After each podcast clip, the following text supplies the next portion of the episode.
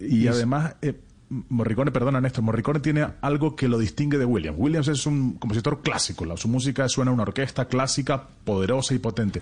Sin embargo, Morricone tiene esa, capaz, esa capacidad de, meter, como estamos escuchando aquí en esta pieza que es de Los Intocables, esta, es la, el tema principal, meter baterías, meter guitarras eléctricas, cosas que estaban casi, casi eh, proscritas en la música de cine. Por eso le hablo de Los Intocables. Esta, esta música que usted está escuchando al fondo es cuando están en el juicio. ¿Se acuerda de Los Intocables? es la... Me acuerdo de la escena en el Grand Central Station. Legendaria película del maestro de otro grande que se llama Brian De Palma. Me encantaría quedarme poniendo toda, todo el día la música de estos dos genios. De Morricone es el bueno, el malo y el feo también, que esto es eh, clásico, impresionante. ¿Y dónde me deja Cinema Paradiso que uno llora desde que mm. empieza la película hasta que se termina? Néstor, esa, esto es, el esa, esa toma final, esa escena final de Los Intocables tiene una cosa muy curiosa y es que en el tiempo real es menor el tiempo real que el tiempo de la escena. La escena se demora más. Las escenas me habla de la persecución. La última, la última que es cuando cae el, carrito el coche. en la, en la, estación del coche. No, esa no, escena, la, última, la última no es esa. La última en realidad es el juicio. Exacto, bueno, bueno sí, en realidad. Pero la última detención, digámoslo así. Esa escena dura más en el cine que en el tiempo real.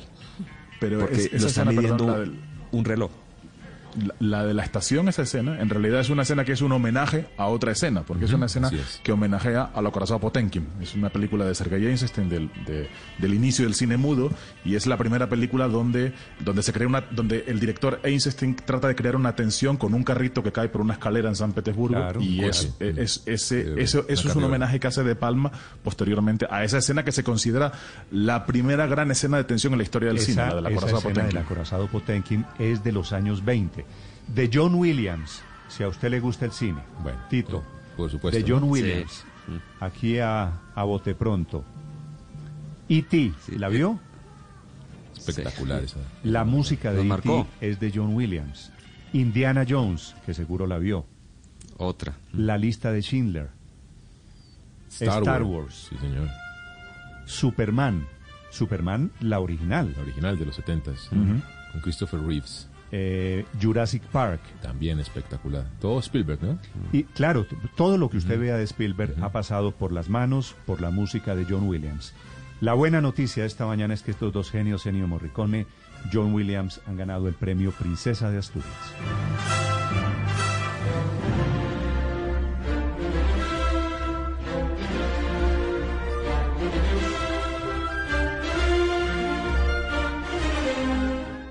Estás escuchando Blue Radio. Activemos la fuerza de la cooperación. En Coomeva nos unimos para ayudar a más de 3.000 familias afectadas que viven de la economía informal. Activa tu ADN solidario. Si eres asociado a Coomeva, ayúdanos con tu donación en www.coomeva.com.co. Demostremos juntos que cooperando somos más fuertes. Coomeva nos facilita la vida.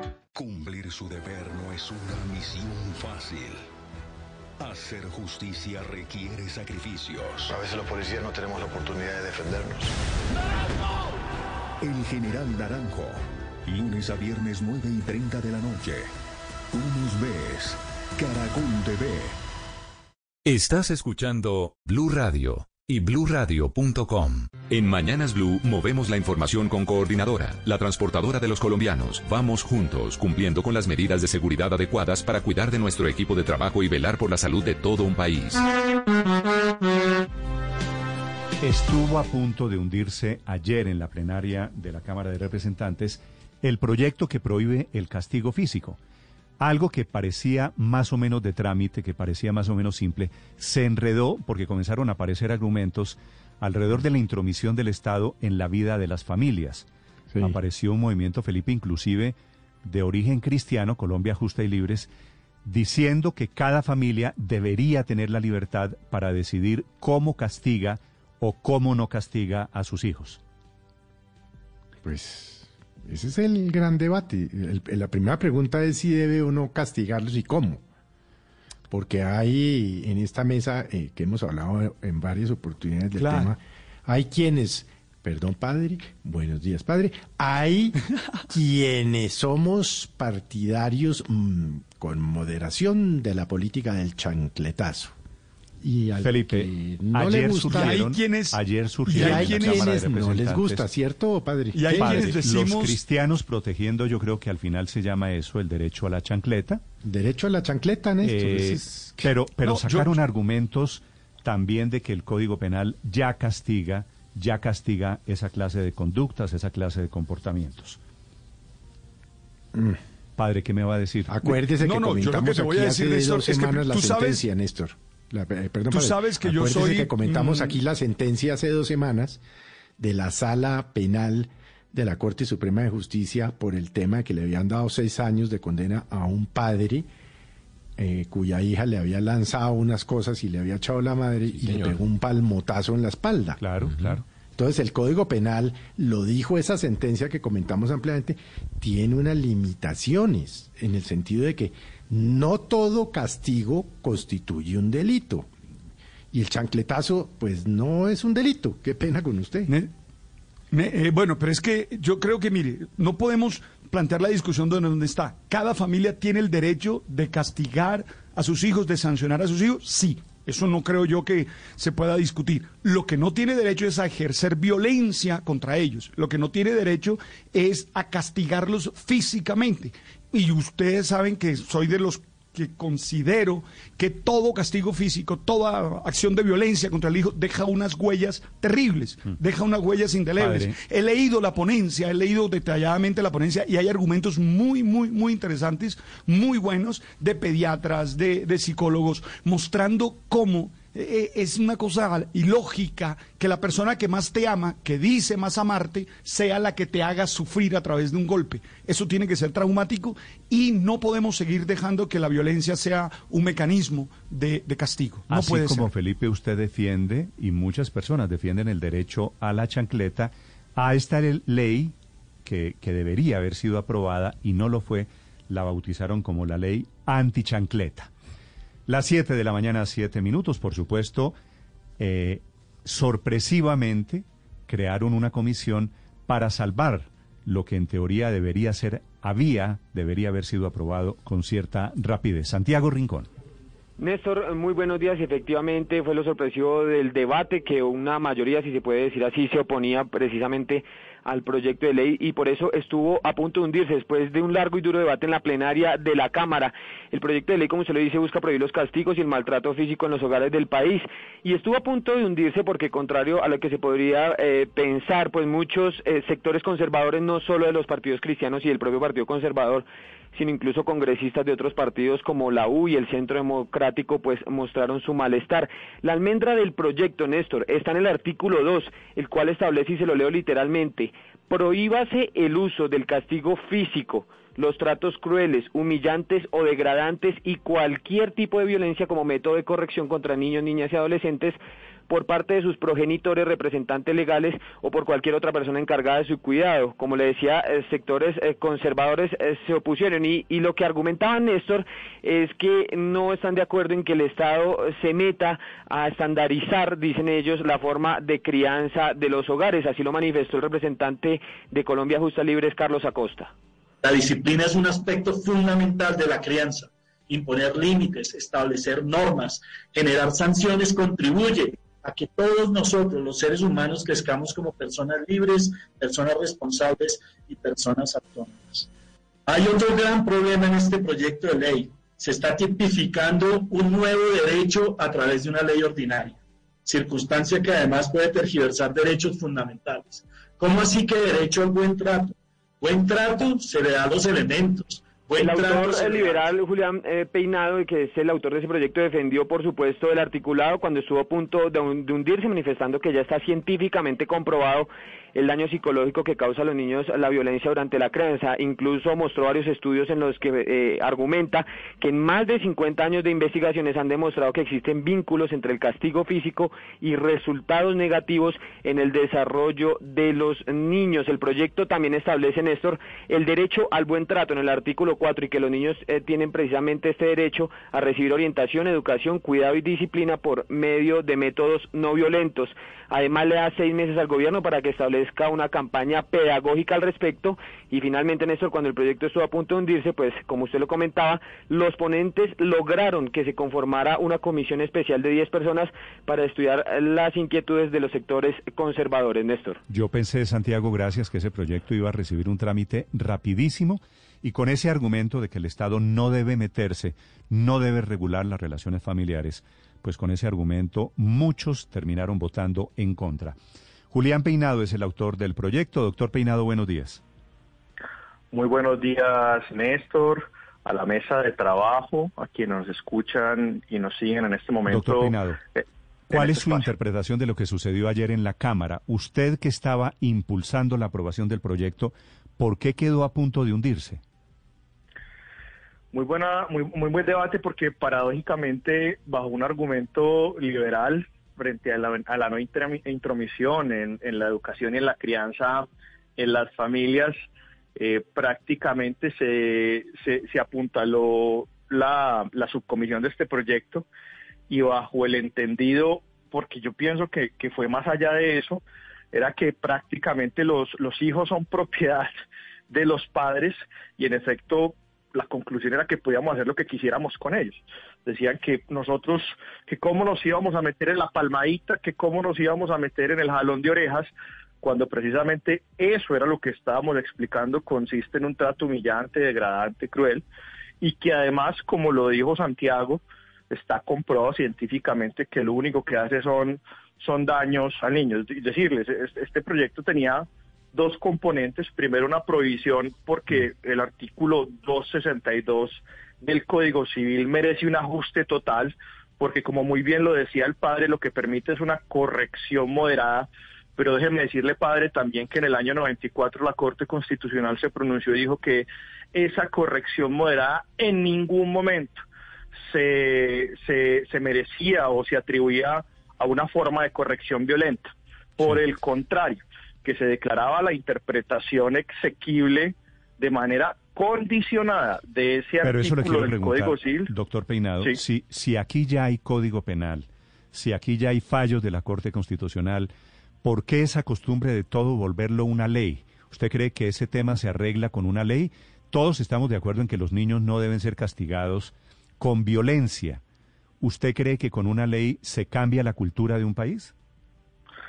Si bien es cierto, como lo dijo en su momento la representante de UNICEF en la audiencia pública, la ley no va a generar un cambio inmediato si es un mensaje poderoso y contribuye a las transformaciones culturales con un mensaje disuasivo muy importante.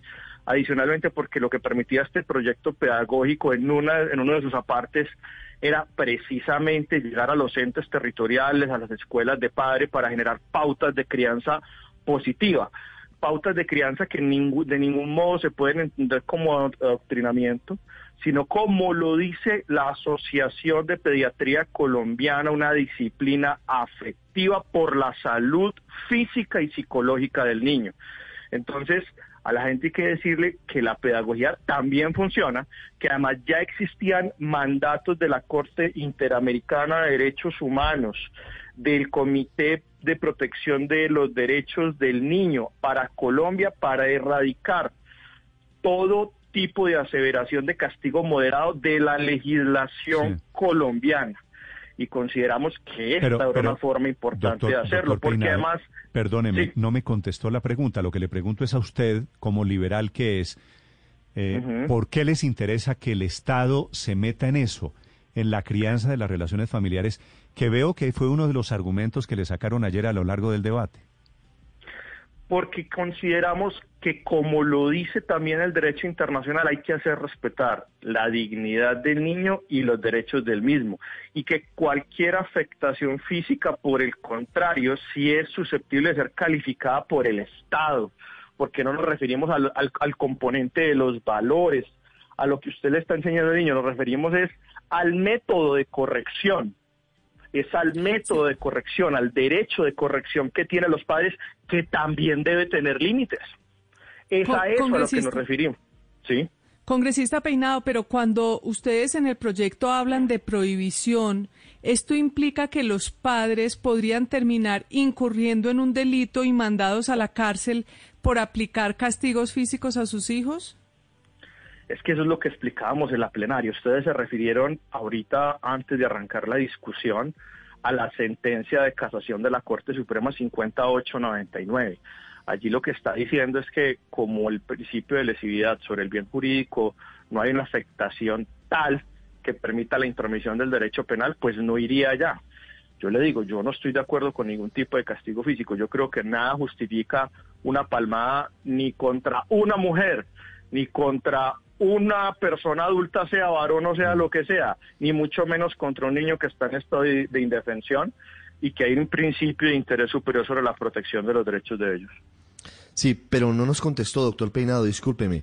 El objetivo es que con esta ley, si un papá le pega al niño, ¿va a la cárcel y el niño queda en manos del bienestar familiar, por ejemplo? No, es, insisto, por eso se decía que era un proyecto pedagógico. No es cierto lo que se dijo por Colombia Justa y Libre, que se estuviera creando un nuevo delito penal para meter a los padres a la cárcel. Ya existe en Colombia el delito de violencia intrafamiliar. Lo que queremos crear es un proyecto pedagógico que está apoyado por el ICBF, por la UNICEF, por, por, la academia. Es decir, aquí no vamos a meter a la cárcel con este artículo para eso, para nada. Lo que, lo que pretendemos es una transformación cultural. Y las leyes no solamente son para sancionar, sino... ¿sí? Pero no termina siendo esto inane, y se lo digo con mucho respeto. Es decir, ¿Realmente usted cree que a través de una ley, a través de lo que decidan 160 señores y señoras en un recinto, va a cambiar la idiosincrasia de los colombianos? Fíjese que yo creo que la ley sí tiene ese poder disuasorio y que además ese poder de cambio cultural. Máxime, si la gente está cayendo en un error, cuando ustedes mencionaban esa sentencia de la Corte Suprema, y es que está entendiendo que eso que le dice el Código Civil es que lo autoriza de alguna forma a ser violento o a castigar o corregir de manera violenta a los niños.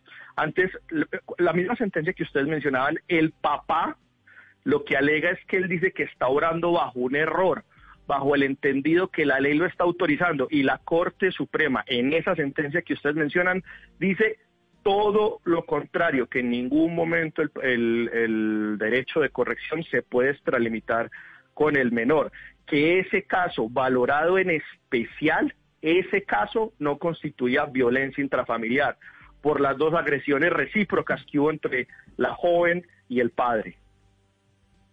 Sí, doctor Peinado, alguien me dijo alguna vez que siempre hay que tratar de buscar cuáles son los motivos o las motivaciones personales detrás de cada proyecto de ley. Y por eso le quiero preguntar, ¿cómo le educaron a usted?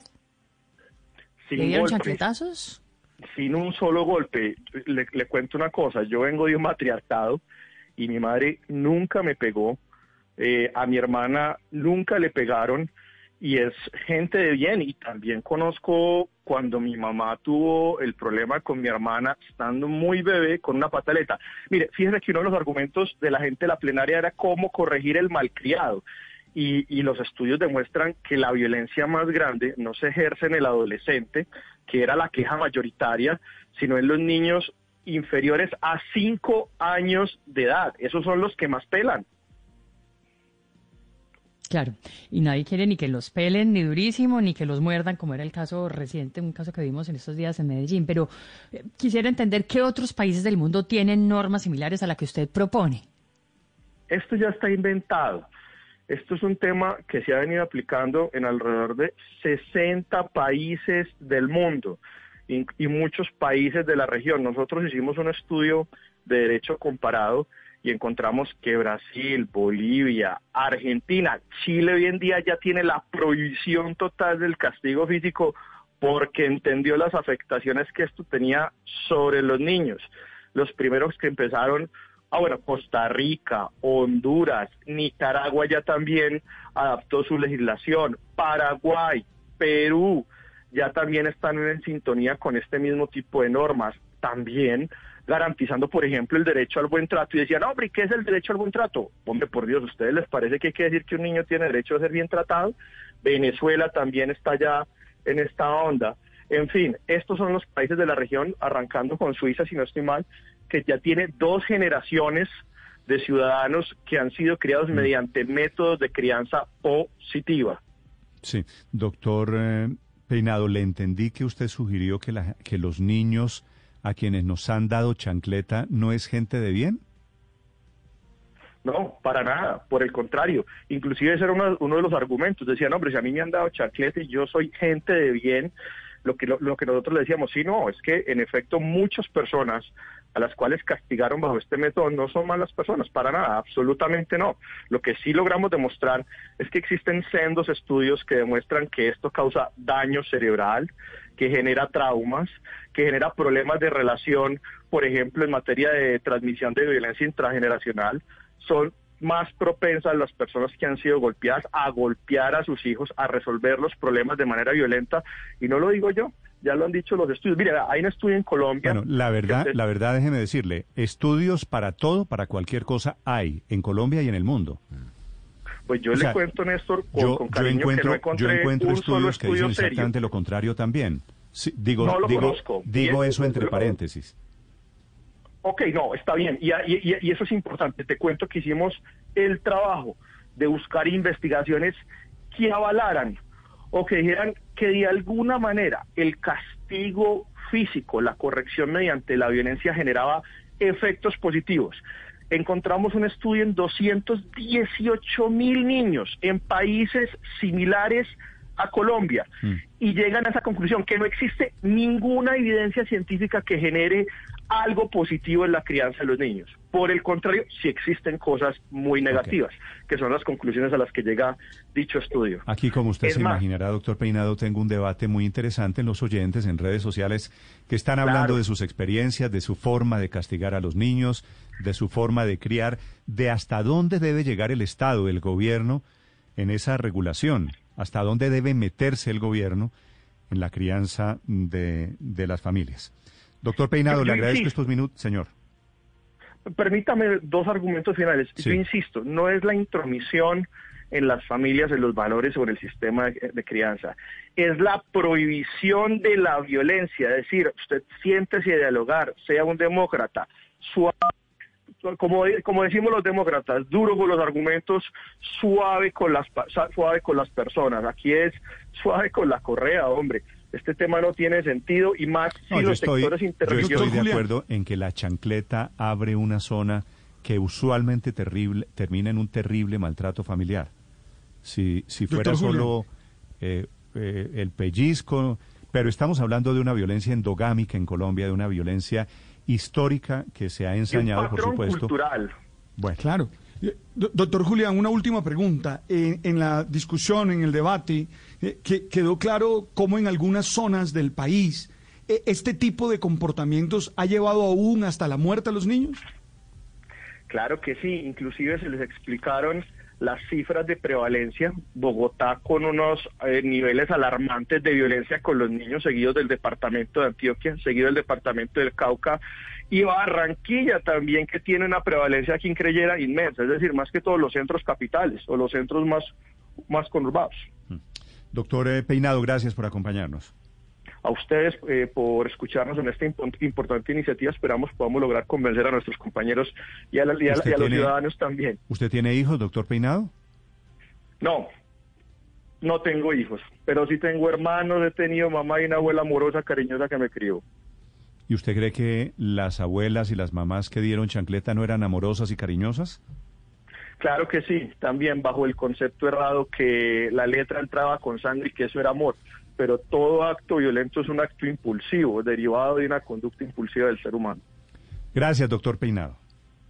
Que esté muy bien. Hasta luego, Néstor, y a la mesa que nos acompaña. Pregunto por los hijos del doctor Peinado, padre, porque aquí me están diciendo que ni Peinado tiene hijos, ni usted tiene hijos. Ni yo tengo hijos. Ah. Claro, me imagino, obvio. Y claro, lo que pasa es que ese argumento, eh, ese argumento no, para mí no es tan válido. Así como enseguida comienzan a citarme algunos textos del Antiguo Testamento donde dicen que le peguen con la vara. Bueno, yo podría citar alguna cantidad de textos del Antiguo Testamento que ya hoy tendríamos que revisar de otra manera, que tendríamos que interpretar de otra manera. Ojo, no, uno no solo aprende en experiencia propia. Insensato aquel que solo aprende con su propia experiencia. Yo sé que el fuego quema y nunca he metido la mano a quemarme con ese fuego. Mm. Puedo, pero puedo decirte, ojo Néstor, que esa vaina quema.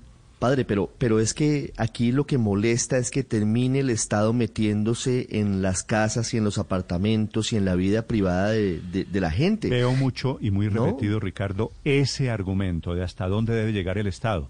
El Estado debe decirle a una familia cómo criar, qué hacer, qué no hacer. Es que no, pero es que el Estado, el Estado no, se, no puede decir cómo se sancionan a los hijos o no, pero sí puede poner un límite cuando se trata de hacerle daño a los niños. Es que a los niños el Estado los tiene que defender como defiende a los otros seres humanos. Pero es que ya existe el límite. El límite ya está en el Código Penal. Claro que está en el Código Penal. No existe que lo siguen haciendo. Tan no existe. Esto es un saludo a la bandera. O sea, ya hoy, hay penas para la violencia intrafamiliar y mm. sigue ocurriendo. Es que esto realmente es un saludo a la bandera. Es querer meterle todo en códigos y en leyes. Ricardo, si ya hay, le pregunto solo, solo hipotéticamente, ¿qué pasa con hacer una nueva ley que lo ratifique, que lo prohíba, que mande el mensaje? Pues es un saludo a la bandera, Néstor. Pues muy bonito, está bien, perfecto. Yo estoy en contra de la violencia intrafamiliar, por supuesto, ni más faltaba y creo que nunca.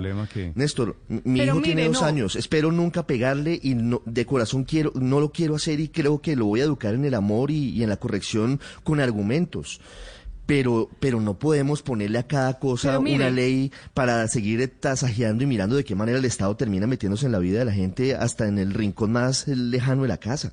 Es, pero, pero mire, es que lo que creo es que el congresista está utilizando una especie de falacia porque él argumenta con casos de violencia intrafamiliar, porque él dice los casos que llegan a la muerte incluso, pero esos casos ya están tipificados como delito, pero él los mete para poder decir que el Estado diga cómo educar a los hijos. Usted se imagina con una ley de estas, un niño de 10 años, que el papá de pronto le dé una cachetada o le pegue un pellizco, entonces ese niño, ¿qué hace con esta ley? ¿Le dice al papá está prohibido, no puedes hacer esto o qué? Mm. Porque no, puede, no se pueden comparar los dos tipos de violencia. Yo creo que exageran quienes creen que los papás no pueden utilizar algún tipo yo, yo no yo no comparto utilizarla pero, no es lo mismo pero es que el debate... a su teoría Ricardo de que el Estado no debe meterse me recuerda a una abogada que los niños tienen una prevalencia constitucional no pero claro y que el Estado puede entrar a proteger esos derechos y, y el Estado entra naturalmente a proteger de acuerdo. cuando hay derechos a proteger.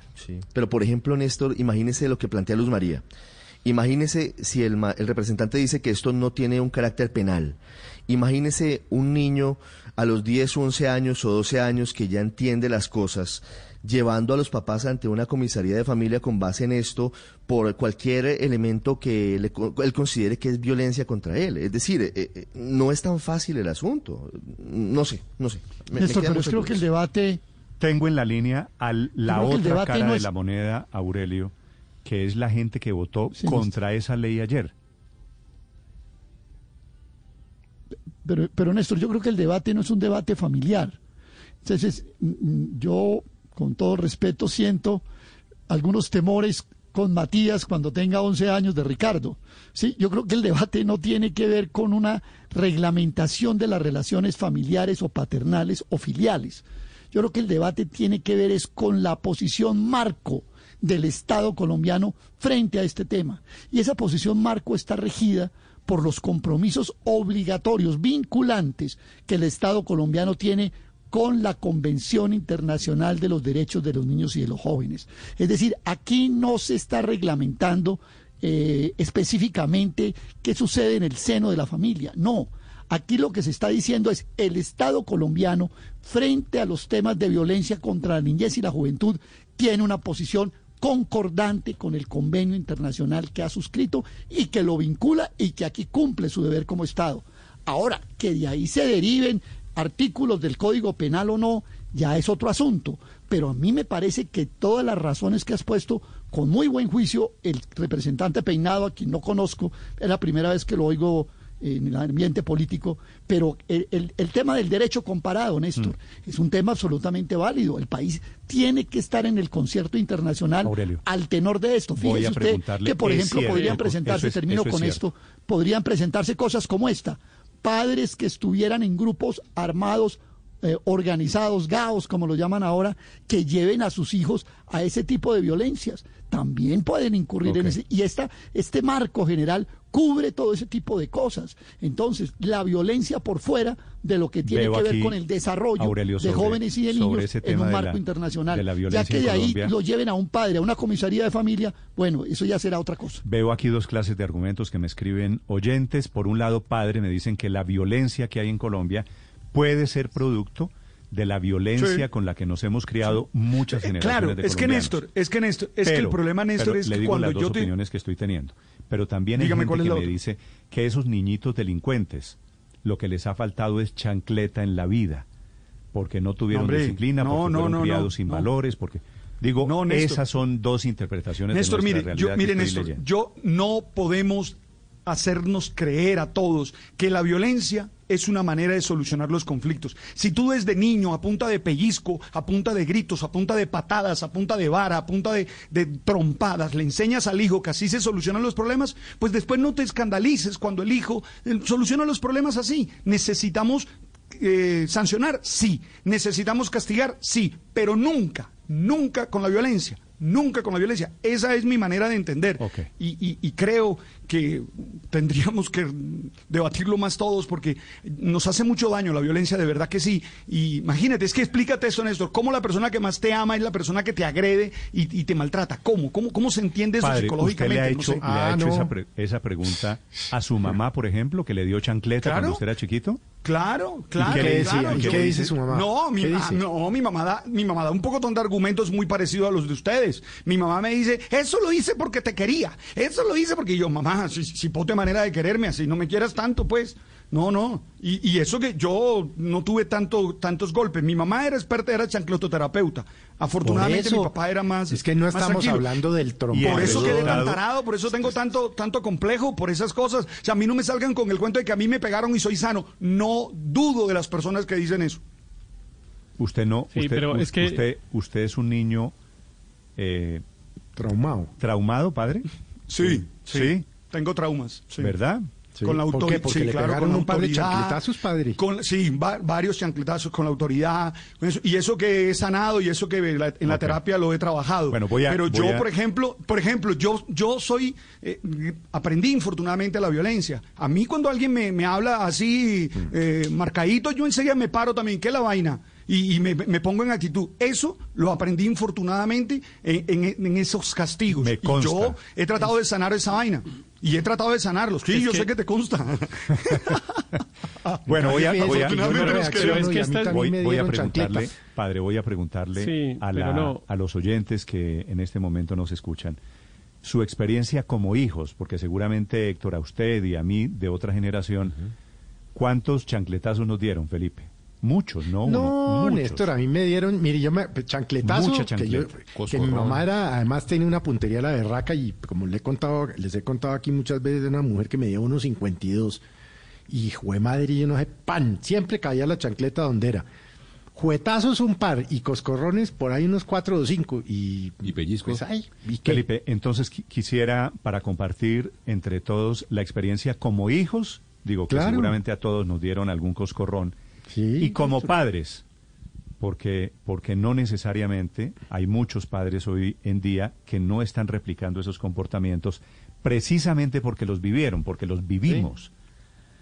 La cuenta es Blue Radio Com, mi cuenta Néstor Morales en caso de que usted quiera opinar, en caso de que usted quiera compartirnos. Nos acompaña el doctor Jorge Eliezer Tamayo, del partido de la U, que se opone a este proyecto. Doctor Tamayo, buenos días. Buenos días, Néstor. Un saludo fraterno para todos ustedes. Doctor Tamayo, ¿por qué usted y una cantidad de parlamentarios y una cantidad de sectores se oponen al proyecto sobre la prohibición del maltrato a niños? Bueno, aquí eh, la regresión está en ese sentido. O sea, primero, hay una línea muy delgada, casi imperceptible, entre la estructuración de la conducta y el comportamiento y el maltrato. Hay una línea muy delgada que, en mi apreciación, eh, pues de, de identificarse para no, a través de esta norma, ir a caer en situaciones que se van a entender de que al niño no se le puede eh, estructurar un comportamiento, que no porque entonces ahí dejamos una deformación, una formación, digamos de una manera, silvestre, ¿no es cierto?, instintiva únicamente, sin unas normas de conducta en el comportamiento. ¿Usted es partidario, doctor Tamayo, de que a los niños se los castigue físicamente? No, no, no, no, para nada. No. Hay una línea. Entonces, ¿por qué se opuso ayer al proyecto? Por, por eso, no, porque es que, mire, pues bien lo repito, o sea, el niño del año del año de vida cero, después del alumbramiento, a los, a los siete años, allí él no razona, él no tiene pensamiento. Que un niño menor de siete años, usted me está diciendo que un niño menor de siete años no, no, razona. Él no razona, él no está razonando, él está recibiendo información, está estructurando unas ideas, ¿no es cierto?, que después le van a regular su comportamiento, ¿no es cierto?, y su capacidad de pensar, ¿me entienden? Ahí él obra más, eh, no nace, es más instintivamente. ¿De dónde, doctor Tamayo, perdóneme, ¿de dónde saca usted que un niño de menos de siete años no razona? No, no, él comienza a estructurar un pensamiento, ¿no es cierto?, de acuerdo a las ideas que va recibiendo, al entorno que ve, a lo que ejemplariza y a lo que está observando, ¿no es cierto? Entonces, él va estructurando un pensamiento allí. Entonces, razonar es relacionar, Él, él es instintivo, se guía por instinto. El niño nace, ¿no es cierto?, y mama por instinto, de nutrición, ¿no es cierto?, de, de alimentar y nutrirse, el, el, el, olor de, de la mama hace que él, ¿no es cierto?, él se estimula y, para eso, es instintivo, eso no es racional allí es muy instintivo. Doctor Tamayo, usted que, quiero saber estas teorías, ¿de dónde las saca usted? ¿Usted qué profesión tiene?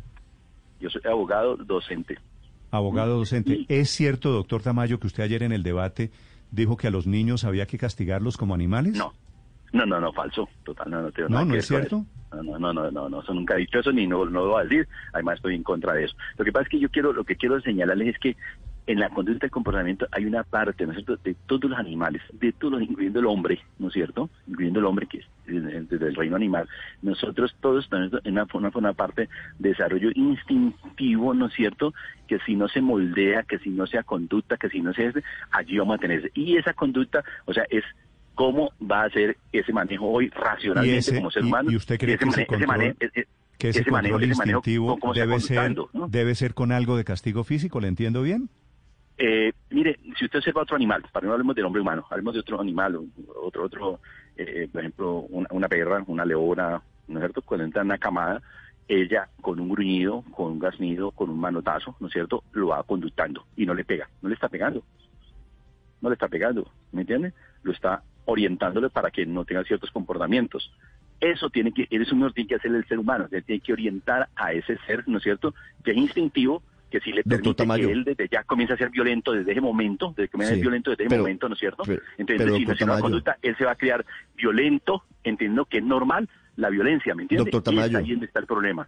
Sí, pero con profundo respeto le digo que digamos, no encuentro literatura que compare ni siquiera en los primeros años de vida a un niño, a un ser humano con un cachalote, por ejemplo, o con un lobo, como usted lo plantea. Los seres humanos tenemos desde el momento del nacimiento una capacidad distinta y un niño de 0 a 7 años leyendo teorías, aquí pues muy por encima porque usted lo plantea, pues en ningún momento dice que actúen simplemente por instinto. De hecho es cuando más aprenden y tienen capacidades de abstraer de todo lo que está a su alrededor. Yo lo que estoy diciendo es que el niño está en un proceso de formación, ¿no es cierto? Está recogiendo de su entorno, ¿no es cierto? De su medio información. Y de acuerdo a la información, él estructura nuestro un pensamiento él estructura un pensamiento. Entonces, si él observa, ¿no es cierto?, un mundo violento, un mundo agresivo, su aprensión va a estar en torno y para él va a ser normal ese comportamiento que aprende. ¿Me entiendes lo que estoy diciendo? Por eso entonces yo, hay una línea muy delgada entre eso, ¿no es cierto?, ir a maltratar a un niño. O sea, una cosa es decirle al niño, ¿no es cierto?, por algún medio, eh, de decirle, expresarle, hacerle sentir de que se está comportando no correctamente, es otra cosa. Que es, parte. Entonces lo que yo no veo en el proyecto es que se esté haciendo esa diferenciación, esa precisión, no, no, no veo que esté haciendo esa diferenciación. Si el proyecto es un proyecto de orden pedagógico, ¿no es cierto?, tiene que estar inserto en nuestras estructuras, en nuestras estructuras educativas en, ese orden. Si el proyecto es de orden punitivo, ¿no es cierto?, ya está establecido, ya está regulado el maltrato, ya está regulado en otras disposiciones. Ah, que lo que ha habido inoperancia del sistema eh, judicial, de ya del ejercicio de la, de, la operación de la justicia, eso es otra cosa. Estamos en, nuestro, evento, pero ya está en una, tiene una regulación. Pero yo lo que lo que les estoy planteando aquí es que hay que tener muy claro, o sea, que una cosa es, ¿por qué? Porque ¿cuál es el temor? Congresista. de pronto, por, por, esa regulación, por esa regulación que se entiende que es de orden pedagógico, vamos a establecer que al niño no se le puede ni mirar. Y ahí sí ya es un error grave porque al niño no se le, no, no, al niño hay que mantenerle, ¿no es cierto? Para que él vaya mirando unos comportamientos, cuáles de ellos, ¿no es cierto?, no le van a generar problemas en sus relaciones sociales, en sus relaciones de comportamiento ya en sociedad y frente a los otros seres humanos, frente a la naturaleza. Si el ser se le educa, ¿no es cierto?, en el conocimiento de la vida, del respeto y amor por la vida, de una estructuración de los principios y unos valores, y él va por los principios y valores, va desarrollando y estructurando su comportamiento, su conducta, entonces allí tenemos un ser humano totalmente diferente. Ahora, Congresista, pero, pero, pero usted ya nos está hablando de otros de otros aspectos, ya no nos estamos yendo ya a, lo, a cómo se debe educar un hijo. Pero le quería preguntar, entonces el argumento de ustedes, los que se oponían a este proyecto de ley, no es que el Estado no se pueda meter, sino que ustedes, por el contrario, lo que creen es que efectivamente la educación sí debe ser con castigos físicos. No es el argumento de que el Estado no se meta. No, no, no, no, no, no, no, es que mire, yo vuelvo y lo repito, o sea, cuando usted es un niño, ¿no es cierto?, por alguna conducta de comportamiento, cuando está pequeño, él está explorando, entonces le toca a usted la cara, ¿no es cierto? Y si usted le toca la cara y el niño comienza en su exploración a, tocarle los ojos, le puede lastimar usted los ojos, ¿no? y le mete deja la boca, comienza a tocar, usted lo han vivido con los niños pequeños cuando van a tocarle eso. Si usted y el niño comienza a palpearle y comienza a pegarle y llega a pegar duro en, las condiciones que él tiene, si usted no le corrige, el niño piensa que es normal y en su estructura un comportamiento que pegar y eso le pasa con la conductas de agresividad. Entonces usted tiene que de alguna manera retirarle la mano con cariño y tal cuestión, y irla conductando, y le diciendo, eso no está bien. Y él va a entender en el momento que no se agrede, ¿me entiende? Es, es, allí, esa línea delgada que donde usted pero entonces lo que un eh, insisto sin ser un castigo un, maltrato sí tiene que haber un conductamiento insisto en que ustedes desde el Congreso quieren decir cómo se deben educar a los hijos en Colombia debe, quieren dar la línea de cómo es el tema a los papás, como una cartilla de cómo deben educarlos? Yo pienso que eh, en nuestro sistema educativo sí tiene que estar eh, una línea base de, educación, pero en el sistema educativo, ¿no es cierto?, de las relaciones y de cómo, educar a eso. Y sería ideal estructurar, ¿no es cierto?, estructurar, ¿no es cierto?, una convención en el marco de las regulaciones mundiales, ¿no es cierto?, eh, un, estatuto básico de, eh, eh, de una guía. O sea, cuando uno tiene un hijo, uno no, no está preparado para tener el hijo, ¿ya? no está preparado para tener el hijo y cuando uno no está preparado para tener, pues comete pensando que lo está haciendo bien, puede cometer errores ya y, entonces maltrata a un niño pensando que esa es la manera de decir, no, yo no estoy en, esa línea, yo no estoy en la línea. Tamayo, déjeme hacer una, una, pregunta final sobre algo que, que honestamente me sorprendió como argumento. ¿Usted tiene hijos pequeños? Sí, no, actualmente no, ya están grandes. ¿Ya están grandes? y usted le, dije, le dice a uno de sus hijos grandes, tú antes de los siete años no razonabas y ellos qué le dicen?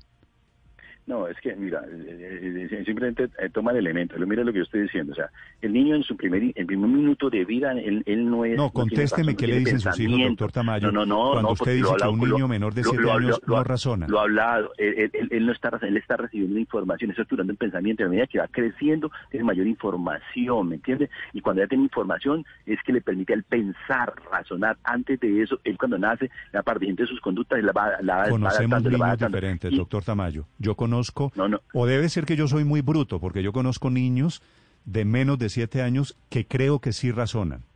Oh, claro que sí, o sea, como yo, yo no estoy diciendo, yo lo que estoy diciendo es que el niño, ¿no es cierto? Él no tiene, o sea, frente a lo que, a, lo que estoy refiriéndome yo es en la estructuración, la construcción de su pensamiento, hasta los siete años él comienza a estar recibiendo toda la información y estructura su conducta, su conciencia, ¿me entiendes? Ahí se le involucran sus principios, sus valores, o sea, y, si eso no se le estructura en ese tiempo, ¿no es cierto? Su razonamiento, el que tiene, el, concepto de es que no es que razones, sino que estará determinado por lo que recibe de información ese periodo de formación del año cero al año siete, ahí está viendo información y va estructurando un pensamiento. Eso es, eso es lo que yo estoy señalando. No es que no es razón, sino que razonar de acuerdo a eso, va a, va, a razonar, va a pensar. Pero cuando usted piensa, lo que hace es relacionar lo que tiene de información en su cerebro frente a lo que está observando y lo que está viendo. Ese es el pensamiento. Cuando usted piensa y le dice que usted razona sobre algo, es frente a la información que tiene. Usted no puede razonar sobre algo que no tiene de información. ¿Me entiende? Es a lo que me estoy refiriendo yo. De la medida que avanza el conocimiento, usted va ampliando el conocimiento y tiene mayor capacidad de razonar frente a esa información que ha recibido. Eso es lo que estoy refiriendo yo. Yo no estoy que no tenga, tenga cero, cero capacidad, sino que la capacidad de relacionar de pensar está determinada por la información que recibe, ¿me entiende? Eso es lo que estoy diciendo yo. O sea, yo no estoy diciendo que, que, no ha tenido claro, que él va, él va estando de acuerdo a lo que va teniendo, él va avanzando y va avanzando y va, teniendo mayor capacidad. Quedo, con, esa, con esa claridad. ¿A usted le parece, para terminar, doctor Tamayo, que una un correazo, chancleta, un pellizco, eso es estructurar el comportamiento del niño? No, eh, cuando usted, por ejemplo, yo no estoy diciendo de, de, ir, a, maltratar, o sea, pero por ejemplo, si usted, sin que fuera una forma de este, usted retira al niño o le da una palmada sin que sea una cosa dolorosa, aparte, le puede dar indicándole a él que eso no se debe hacer, ¿no es cierto? O lo retira o le hace señal de que se calle o alguna cuestión de esa, puede, le, va estructurando él un, un, comportamiento. O sea, es la línea delgada donde digo yo, o sea, allí en esa línea, cuando usted le está diciendo al niño, o sea, o lo retira o le hace una cara o de alguna manera cuando reincide en eso, usted le, le pega en la manito sin, sin ir a maltratarlo, ¿no es cierto? Para que él entienda que no se debe hacer, él va comenzando a tener a tener una identidad en torno a eso. Pero la, la, línea que pasa es cuando usted le pega, además de pegarle eso, saca la chancleta y le da 10 chancletazos, ya no tiene sentido, ahí hay un maltrato y está regulado ya, ¿me entiende? Gracias, doctor Tamayo, por acompañarnos esta mañana. Gracias por explicarnos sus argumentos. Gracias a ustedes. Las dos, las dos caras de, de esa moneda, el proyecto sobre maltrato infantil. Felipe, lo que pasa es que escuchando al doctor Tamayo, no, yo quedé atónito, estupefacto. No, es que yo después del doctor Tamayo estoy de acuerdo con los que se oponen al proyecto, porque si los argumentos para aprobar el proyecto son los del doctor Tamayo, y que, que es que la leona le pega un manotazo al leoncito chiquito y que no sé qué. Ahí sí quedé, mejor dicho. Hmm. Yo, la verdad, Néstor, la comparación con los animales no la entendí y tampoco entendí el tema de que los niños a los siete años no razonan. Si, tú, si tú conversas con mi sobrino Tiago, con el que converso todos los días, que tiene seis años, wow, él, razona bastante bien y profundo. No entendí ese argumento. Concepto, ahí hay un concepto que esbozó el doctor Tamayo que, que tengo que investigar y el cual no me atrevo a hablar mucho porque no lo tengo claro. El hombre humano es que el hombre humano me, ahí y ahí pasó al, al, Felipe. a los animales entonces me, enredé un en poco estos en estos términos está el debate debate hoy en Colombia alrededor de un tema yo creo que es crucial pero hay que agradecerle al doctor Tamayo eh, pues su argumentación porque yo creo que ayer en el Congreso debió haber pasado lo que pasó aquí eh, que es que los que estaban en contra del proyecto resolvieron estar a favor. Eh, claro, eh, el proyecto ayer, según dicen, yo, no mm. seguí el trámite ayer de ese tema, pero decían estuvo a punto de hundirse y tal, pero me imagino que le dieron la palabra al doctor Tamayo y pues el proyecto debieron haberlo aprobado por una amplia mayoría, porque es evidente, pues digamos, los argumentos que sostiene el representante son absolutamente insostenibles, pero en relación con los temas que veníamos, que veníamos, que veníamos hablando, a mí se me parece eh, pues digamos, yo quisiera hacer varias, varios comentarios. Lo primero es que este es un tema viejo y, viejo en el sentido de que la legislación, las legislaciones, los estados lo han venido abordando desde hace por lo menos 20 años, para, decir, para decirlo menos, porque ha habido varias veces la pregunta de si el Estado se tiene que meter o no.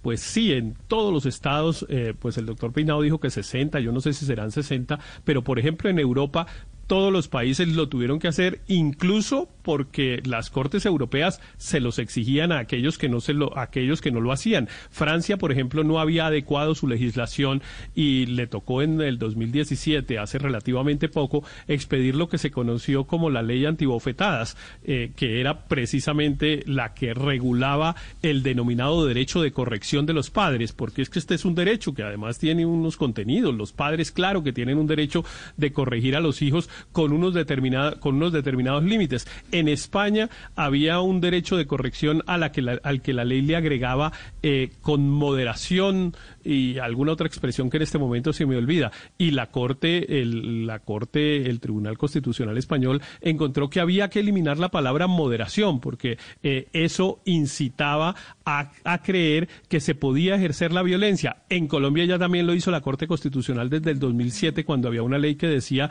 que eh, se castigaba la violencia de los padres si era habitual, como si, si no era habitual no se podía. Entonces, me parece que hay un conjunto de cosas que hacen incluso extraño que esta discusión eh, esté vigente y que divida tanto como dicen que dividió ayer a la Cámara a punto tal que el proyecto estuvo eh, casi por, por tanto la dividió que usted sabe que salvó que salvó el proyecto al final la muy la muy colombiana comisión cuando ya el proyecto se iba a hundir apareció alguien que dijo no creemos una comisión y eso es lo y que le preguntaron al doctor Tamayo qué pensaba.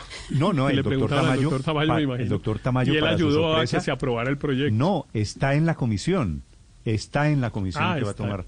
Ah, es que el Congreso, ah, es que la, no, no se ha votado el proyecto. Ah, yo pensé, eh, no, o sea, todavía está, en una comisión y el proyecto no se ha votado. No, pues, ah, no le digo que se, había votado y se había salvado para pasar al siguiente debate. No, no, le estoy intentando decir que el proyecto estuvo a punto de hundirse.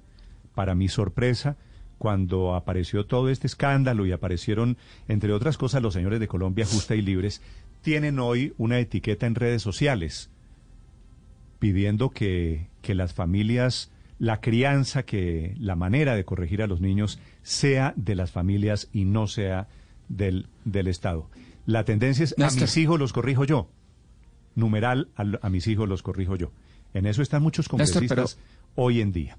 Lo escucho, Daniel digamos, es, es, cierto que el Estado debe establecer unos límites, pero como decía Ricardo hace, hace unos minutos, sin meterse a decisiones que toman los papás. Es decir, hay muchas, ya hay muchas leyes que protegen a los menores, pero quedan en letra muerte porque no, muerta porque no se hacen cumplir ante casos de violencia intrafamiliar, no solo contra niños, niñas y adolescentes, sino también contra, contra mujeres lo que vemos es decisiones judiciales en donde no se hace cumplir la ley. Entonces la pregunta de fondo acá es, ¿va a ser este otro proyecto de ley, otras normas, otros estándares que quedan en letra muerte y, muerta y en la práctica las decisiones judiciales que se toman contra maltratadores de menores de edad, violadores de menores de edad, eh, maltratadores de mujeres, simplemente no se hacen cumplir. Entonces, si el, si el Congreso se dedicara un poco más de tiempo a hacer cumplir las leyes que ya existen y a monitorear que se cumplan, y que se hagan y que se haga el, debido control político que se cumplan y no tanto a, legislar nuevas normas que ya son ya se vuelven hasta inocuas pues eh, estaríamos en una situación muy diferente porque sí son muchos los casos en donde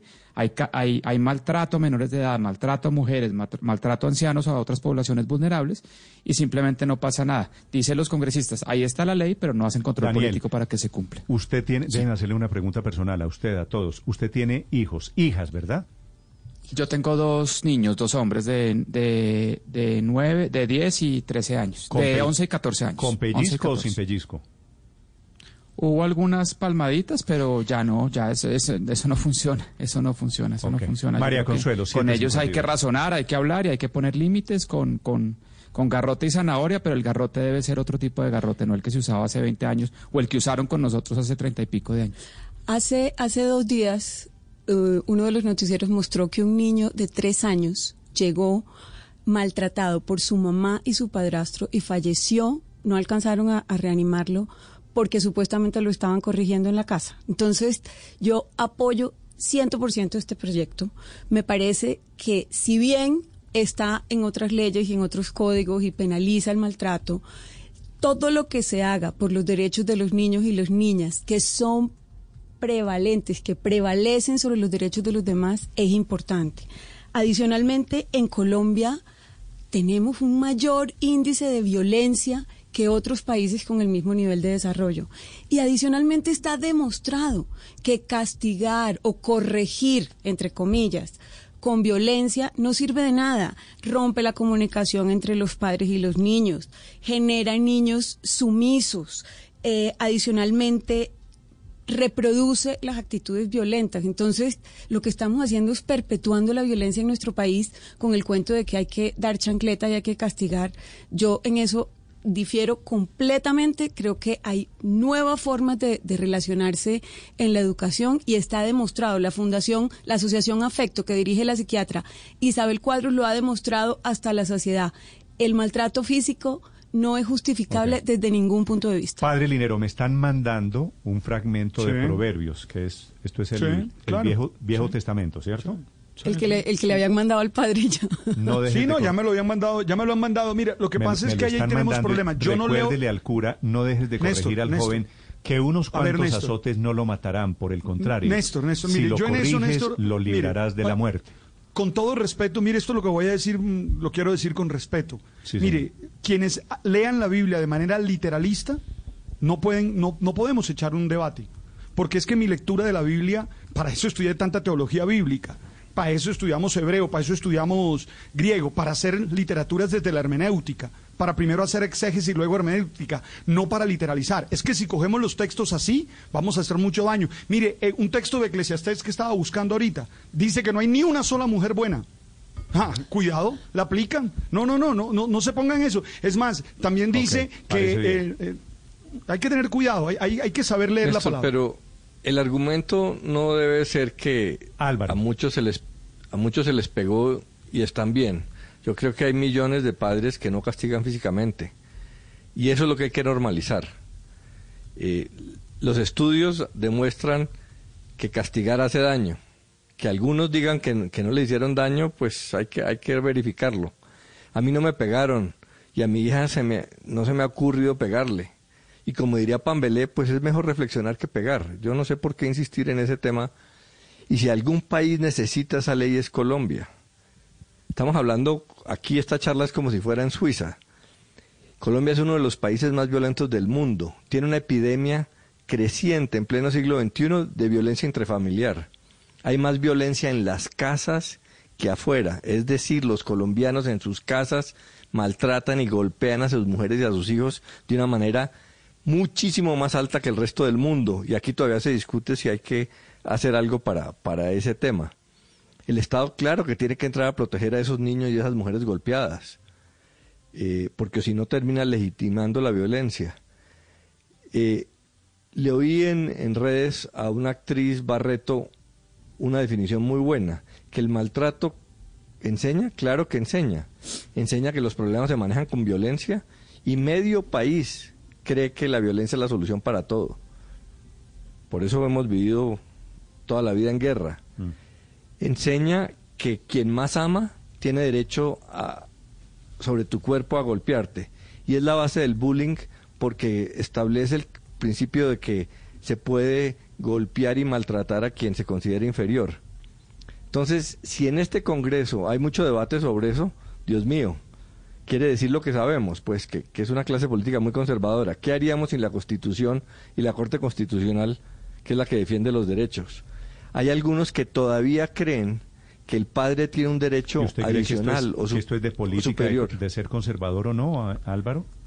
Claro, porque eh, esos conceptos de autoridad tan acendrados, que la disciplina es con autoridad, que el uso de la fuerza, es lo mismo de los que van a la iglesia eh, se persinan y salen a pedir bala venteada y se dicen gente eh, de bien. Eh, pues tiene una concepción por lo menos muy conservadora.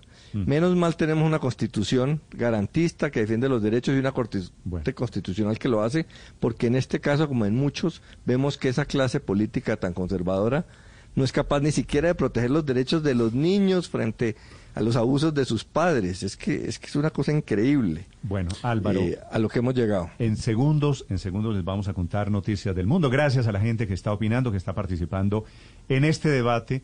El debate es cierto, interminable, repetido, alrededor de hasta dónde llega el Estado y de qué hacemos para criar a los niños. 7.58 minutos en Blue Radio. Estás escuchando Blue Radio. En Coordinadora, todos los días descubrimos personas dispuestas a sacar adelante sus proyectos. Por eso, vamos juntos cuando sus empresas necesitan aprovechar con rapidez las oportunidades del mercado y requieren soluciones innovadoras para llegar cada vez más lejos.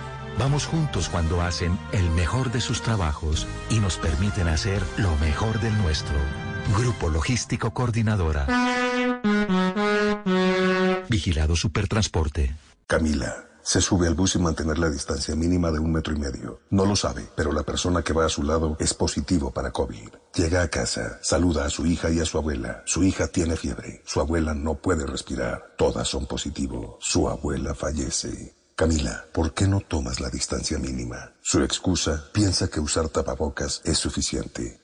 Tus excusas ponen en riesgo tu vida y la de muchas personas. Aprendamos a convivir para poder vivir. El futuro es de todos. Gobierno de Colombia. A esta hora, Volkswagen te recuerda que el esfuerzo más grande ya está hecho y te invita a tener paciencia para hacer más amable la cuarentena. Son las 7:59 en Blue Radio. Y a esta hora continuamos acompañándolos como siempre aquí en Blue Radio con información muy importante para todos nuestros oyentes. Volkswagen te recuerda que el esfuerzo más grande ya está hecho y te invita a tener paciencia para hacer más amable esta cuarentena. Así que pongámosle buena energía, permanezcamos en casa y disfrutemos de la siguiente hora en compañía de los que más queremos. Es otro mensaje de Volkswagen y continuamos con más aquí en Blue Radio, la nueva alternativa. Coomeva acompaña a sus asociados con diversos canales de pago para que puedan quedarse en casa. Coomeva presenta en Blue Radio una noticia. La familia de George Floyd en los Estados Unidos ha recogido vía donaciones más de 13 millones de dólares. GoFundMe.com, Néstor, es la plataforma tal vez más icónica de colectas virtuales que existe en el mundo. Ha informado que la segunda colecta más grande que han registrado eh, en su plataforma es esta, la que creó el Memorial Fund para George Floyd. Eh, con 13 millones de dólares. Casi 500 mil personas han. Que es eh, una terrible paradoja porque perdieron a su padre, a George Floyd, señor. pero se volvieron millonarios. Una cosa, por supuesto, no compensa la otra. Comenzaron los homenajes a la memoria del señor George Floyd, el símbolo de las marchas contra el racismo en Estados Unidos. Ricardo Espinosa. Así, Néstor, estas donaciones vienen de 125 países. Quien lo creyera, una persona que se va de la faz de la tierra, pero que convierte a su familia sin su presencia física en millonarios. El hermano de George Floyd, Filons, dice que el dinero cubrirá los gastos del funeral, el entierro, va a dar asesoramiento, va a pagar alojamiento de la gente que lo va a acompañar, los viajes y lo más importante, dice que una parte se va a destinar para que el patrimonio de George crezca junto a sus hijos y les dé la educación que necesitan. Ya algunos están diciendo que van a crear problemas de cómo se van a repartir entre los familiares y quiénes tendrían derecho a esos 13 millones de dólares. Y como usted bien dice ayer aquí en los Estados Unidos, en Minneapolis, George Floyd comenzó a recibir esa despedidas en tres ciudades que tendrá motivo y que también paradójicamente de una forma curiosa quien lleva este apellido, eh, Floyd Mayweather eh, Jr., el el boxeador, el gran campeón, es el que les ha dado a esta familia que no tenía nada más de 88 mil dólares para estos servicios. Los tres que se van a realizar son patrocinados por este expugilista. Ayer estuvo el abogado de la familia, el emblemático abogado de derechos civiles Ben Crum, y dijo que George Floyd murió por la pandemia del racismo y la discriminación. Así se refirió. But most importantly, brothers and sisters, what we are doing is helping America be America for all Americans. Lo más importante es hacer que América sea para todos los americanos, dijo en este tono enérgico el abogado Crum. Y, quien también se llevó muchos elogios fue el eh, ya muy carismático Al Sharpton, que es, eh, mírenlo, ahí se, estaba refiriendo el señor Sharpton en temas no solamente de, echarle críticas al presidente de los Estados Unidos sin mencionar su nombre, sino por supuesto referirse a la comunidad afroamericana. Estos fueron los términos de Sharpton. George Floyd's story has been the story of black folks. Because ever since 401 years ago, Dice que la historia de George Floyd ha sido la historia de los negros en los Estados Unidos porque desde hace 401 años la razón por la que nunca han podido ser quienes querían ser era porque siempre les ha mantenido la rodilla en el cuello y que es hora de levantarse en nombre de George y decir quiten ya la rodilla de nuestro cuello. Vendrán momentos el mañana sábado en una jornada de velación pública en Carolina del Norte, el lugar donde nació Floyd hace 46 años, además de un segundo servicio, y el lunes va a ser la gran jornada del funeral en Houston donde donde este pasó gran parte de su vida antes de su entierro. Está saliendo una encuesta esta mañana, Néstor, eh, realizada por ABC News y Ipsos, que dice que el 74% de los estadounidenses hoy, hoy ven la muerte de Floyd a manos de un policía blanco de Minneapolis como un signo de problema realmente de injusticia racial. Esta encuesta compara con una que salió hace seis años que era solamente de 26%, lo que dice que se ha disparado realmente la opinión sobre la relación entre la policía y la comunidad negra. Y escuche este dato, es el 32% nomás cree que el trabajo del presidente Donald Trump enfrente de esta crisis, de esta tragedia que se generó en manifestaciones, en, caos, en vandalismo, es lo que le dan el visto positivo. O sea, se va rajando Donald Trump y esto es otro punto negativo en sus aspiraciones a la reelección, que ayer estuvo hablando Trump solamente de economía. Hoy está hablando de los números que han repuntado en temas del desempleo, pero reiteramos en la situación que se vive con el tema de George Floyd que sigue durante todos estos días. Ricardo, gracias. Claro, Trump intentando cabalgar sobre la recuperación económica, Estados Unidos, por otro lado, lanzándole, enviándole el mensaje de que este tema lo está hundiendo, el manejo de la crisis del coronavirus y ahora el manejo de la crisis por George Floyd. Ocho de la mañana, cuatro minutos. A propósito de coronavirus, la revista The Lancet, la británica, se retracta esta mañana del estudio que dijo que la hidroxicloroquina aumentaba el riesgo en los enfermos por el COVID-19. En Londres, Silvia Carrasco. Sin esto recordemos que ese artículo de Lancet eh, fue el que detuvo los ensayos globales con hidroxicloroquina para el COVID-19, porque decía ese artículo que había un temor de que el, tratamiento con hidroxicloroquina aumentara el riesgo de muerte de las personas que tenían coronavirus y que estaban siendo tratadas en los hospitales. Pero resulta que el periódico británico The Guardian decidió entrevistar y investigar cómo estaban los datos de esta investigación o sea, fue al, al origen de los datos y se encontró con que el autor principal, eh, Madip Mira, del Hospital Birmingham eh, de Boston, eh, Massachusetts, eh, le dijo que ya no podían garantizar la exactitud de los datos. ¿Por qué? Porque este estudio involucraba la recolección de datos de 96.000 pacientes en 671 hospitales y todo el análisis de esos datos lo hacía una sola empresa, la empresa Surgisphere que resulta que no manejó muy limpiamente los datos, sino que mezcló diciendo que gente que estaba en África en realidad eran de hospitales asiáticos, entonces no eran verificables los datos. Entonces el resto de los autores del estudio, porque era un estudio estadístico, le pidieron a la revista que lo retiraran. Y el editor de la revista, Richard Horton, ha dicho que está horrorizado por los acontecimientos. Esto va a ser un escándalo científico mundial. Dice que es un em-, ejemplo impactante de la mala conducta de investigación en medio de la emergencia de la salud global. ¿Qué explicación da esta empresa? La verdad es que no da mucha explicación porque dijo que iba a cooperar con la auditoría independiente de los datos, pero eh, negó a los investigadores acceso a los datos que les solicitaron. Por eso el resto de los autores se retiraron. Eh, las, las consecuencias van a ser tremendas y va a ser más munición para el presidente de Estados Unidos, Donald Trump, que ha sido el principal promotor de la hidroxicloroquina y que también ha fustigado mucho a la OMS por las decisiones que ha tomado. Por lo tanto, el que se caiga este estudio de la revista The Lancet es una munición para el presidente Donald Trump en su manejo del COVID-19, Néstor. Estás escuchando Blue Radio. Gracias por mantener viva la fuerza de la cooperación. Con tus aportes seguimos apoyando a miles de asociados. En Coomeva hemos puesto a tu disposición diversos canales virtuales para que puedas realizar tus pagos totales o parciales sin salir de casa. Banca móvil, oficina virtual, app Mi Coomeva y botón de pago PSE. Conócelos en www.coomeva.com.co slash pagos en línea. Úsalos. Cooperar desde casa ahora es más fácil. Cooperando somos más fuertes. Coomeva nos facilita la vida.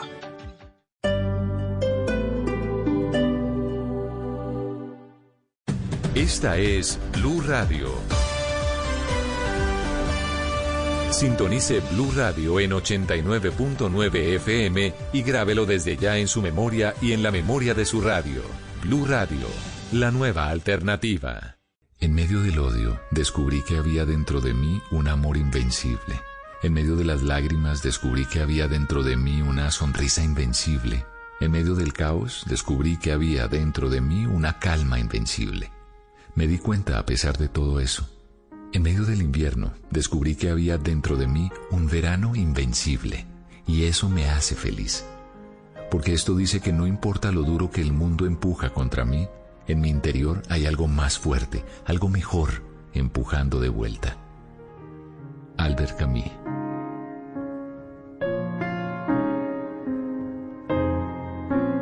Blue Radio, la nueva alternativa. Reabrimos Centros Corona para que retomes tus proyectos. Contamos con la asesoría, los productos y Credit Corona para que compres ya y pagues en dos meses. Visítanos con tranquilidad. Tenemos estrictos protocolos de seguridad. Promoción válida para pagos con Credit Corona. Del 12 de mayo al 30 de junio de 2020. Conoce puntos participantes y más en centrocorona.corona.co slash apertura. Llegó el viernes de medicamentos a Locatel. 20% de descuento en tus medicamentos, vitaminas y productos naturales. Recuerda, el primer viernes de cada mes es de medicamentos en Locatel. Dígale no a las noticias falsas. Evite los medios anónimos e irresponsables. En tiempos de emergencias y de incertidumbre, es fundamental la información verificada y confiable. Los medios de comunicación formalmente establecidos, por su profesionalismo y responsabilidad, son el antídoto más eficaz contra las noticias falsas y la desinformación. Infórmese por la radio y la televisión a toda hora, con los rostros y las voces que usted conoce y confía fue un mensaje de la Asociación Internacional de Radiodifusión, AIR.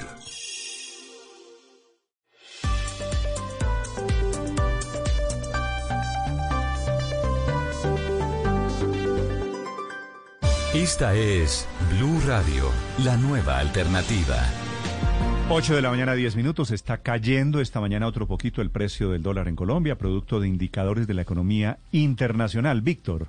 Néstor, y ese indicador eh, tiene que ver con el mercado laboral de los Estados Unidos. Muy positiva las cifras de desempleo en Estados Unidos y esto está generando un gran optimismo mundial en los mercados porque las medidas aparentemente están funcionando y las reactivaciones también. En medio de la crisis y, de un mercado laboral allí todavía muy golpeado, por supuesto, por los confinamientos, son muy positivas estas cifras. Los analistas esperaban que el desempleo en mayo se disparara a niveles cercanos al 20% y que se destruyeran otros 8 millones de puestos de trabajo. Pues Estados Unidos está reportando totalmente lo contrario, un desempleo alto todavía, pero no tanto como se esperaba. La cifra fue de 13,3% el desempleo en mayo allí en Estados Unidos, eh, bajando inclusive un poco frente al mes de abril del 14,7%. Y no se destruyeron empleos, Néstor, sino que se crearon, se generaron 2,5 millones eh, de nuevos puestos de trabajo. El petróleo reacciona inmediatamente, ya estaba subiendo en la madrugada, pero ahora se impulsa mucho más tras estos datos de desempleo en Estados Unidos. El Brent para Colombia, buena noticia para nuestro país,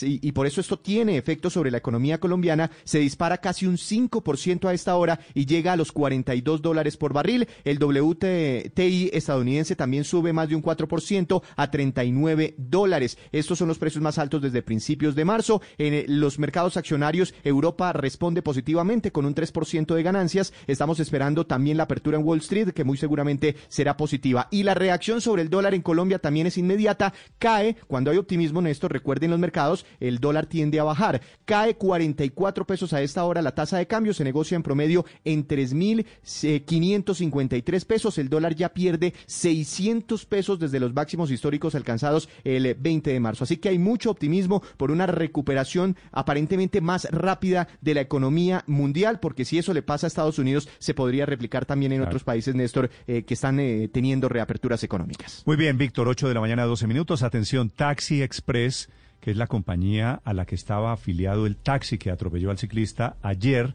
en la calle 67. ¿Vio el video, Felipe? Aterrador, Néstor. Sí, ¿No es verdad? Vi. No, es que... Un bárbaro. Es decir, ese taxista... No, pues eso sí es homicidio, es decir, con el respeto, de homicidio con el respeto, agravado. por supuesto, a mis amigos los taxistas.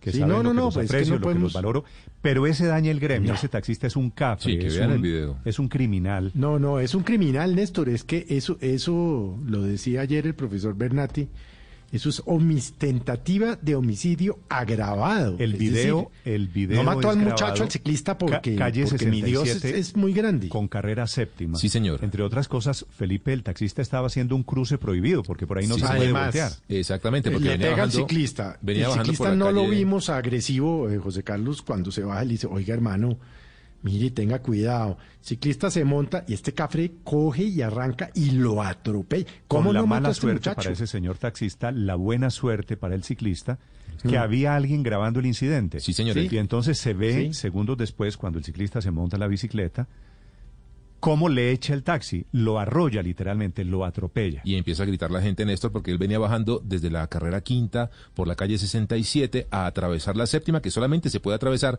pero él decidió hacer el giro, como usted dice, ilegal, hacia el sur, por la Él venía séptima bajando sur. por la calle Exacto. 67. Sí, señor, exactamente. Ese y giro no es- coge, no es- y coge la séptima hacia el sur. Sí, ese giro no está, no está permitido. Ahí es cuando golpea levemente al, al- al ciclista, que como dice Felipe, lo increpa, le dice, oiga, tenga más cuidado.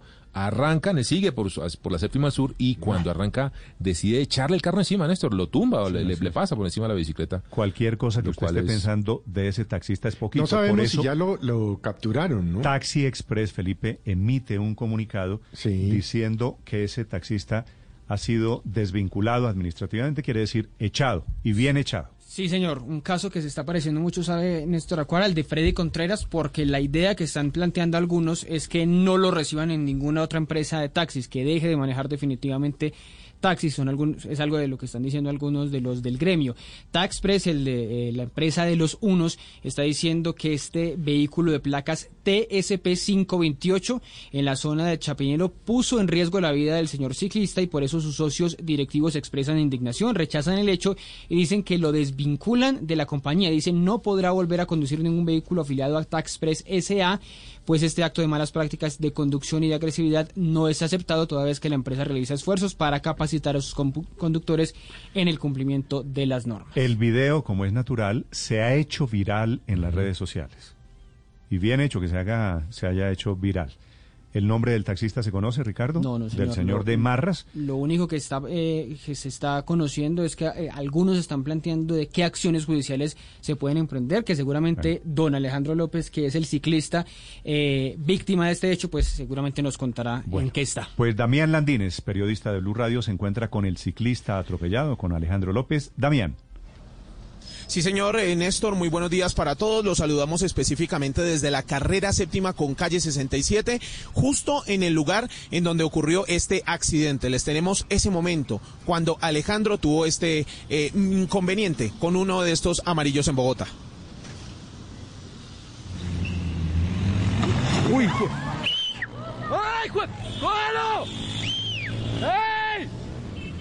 Bueno, lo que acabamos de escuchar es ese video que, como lo dice Néstor, se volvió viral en las redes sociales porque quedó en evidencia como Alejandro primero le estaba haciendo un reclamo al taxista porque hizo un giro prohibido y después eh, se monta en su bicicleta, arranca de nuevo por la séptima hacia el sur y el taxista arranca detrás de él y lo arrolla. La bicicleta, la foto que quedó de su bicicleta, pues es impresionante porque los daños son muy graves y de hecho, como usted lo decía, nos encontramos con Alejandro López, ya Alejandro con otra bici, ¿no? Bienvenido a Blue Radio y bueno, cuéntenos un poco lo primero que tuvo que vivir antes eh, de lo que pasó de ese video que se volvió viral.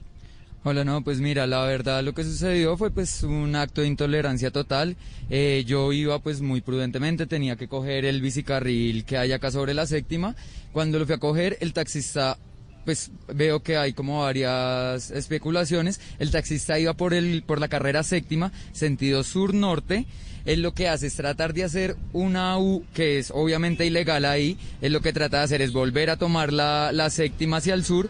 En ese momento yo le reclamo a él porque está haciendo esa imprudencia, que está poniendo en grave riesgo, pues primero mi integridad y segundo la de los peatones que iban y pues la de los carros que estaban también pasando. Una vez le digo esto al taxista, el taxista lo que hace es parar, confrontarme, empezamos con una discusión que después de varios minutos me di cuenta que estaba perdiendo realmente mi tiempo, que la discusión no iba para ningún lado. Lo que decidí fue tomar nuevamente mi bicicleta, volver a vincularme al carril de, al bicicarril de la séptima y ya pues como ustedes se dieron cuenta, el taxista remete por detrás de, de mi bicicleta pasándole por encima que pues con la fortuna y con la gracia de Dios puede tener un poco de agilidad y lo que hice fue saltar de ella antes del impacto. Bueno, a este video reaccionó el secretario de Movilidad de Bogotá, Nicolás Estupiñán. Aseguró que con la denuncia de Alejandro y videos van a requerir a la empresa Taxi Express y al conductor a través de la sub- Subdirección de Control de Investigación de la Secretaría de Movilidad que den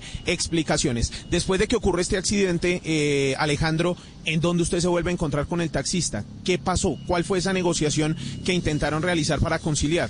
Pues mira, eh, después de, de que sucedió esto, el taxista aceleró, se quería volar totalmente. Gracias a dos motociclistas que pues indignados por lo que acababa de suceder salieron a la persecución de él, lo lograron interceptar eh, cerca de la plazoleta de Lourdes. En ese momento eh, yo recibo una llamada, eh, me dijeron como hablo con Alejandro López, yo sí, mire, usted fue el ciclista que acabaron de arrollar, tenemos acá al taxista que lo acaba de arrollar, necesitamos que venga para acá. Me fui pues rápidamente como pude, llegué allá, eh, cuando llego pues veo que el taxista estaba, se estaba pues no sé, como tratando de hacer ver que él no tuvo la culpa de absolutamente nada, que él quería esquivarme, pero pues obviamente en el video se ve que es todo lo contrario. Eh, escucho un policía de tránsito que pues la verdad no tuve tiempo de hablar con él. Lo único que me dijo fue como aquí no hay un croquis de la cena porque el accidente no fue acá, entonces no se puede hacer absolutamente nada. Y ya no volví a ver a ningún agente de tránsito, se quedaron unos agentes normales, pero pues ellos me decían como que ya trate de negociar porque pues esto no va para ningún lado. Después de eso, no quería negociar con él, pero pues acepté después de ver que pues obviamente las autoridades pues no, no me estaban brindando como un respaldo. Entonces lo que hice fue eh, tratar de arreglar un dinero con él, eh, el dinero que pues él nunca me terminó de cumplir. Eh, después de un tiempo eh, que se fueron los, los motorizados, el taxista lo único que me dijo, como sabe qué? Coja esos 150 mil pesos que fue lo único que me dio y ya chino, dese por bien servido, que no le pasó absolutamente nada y siga su vida.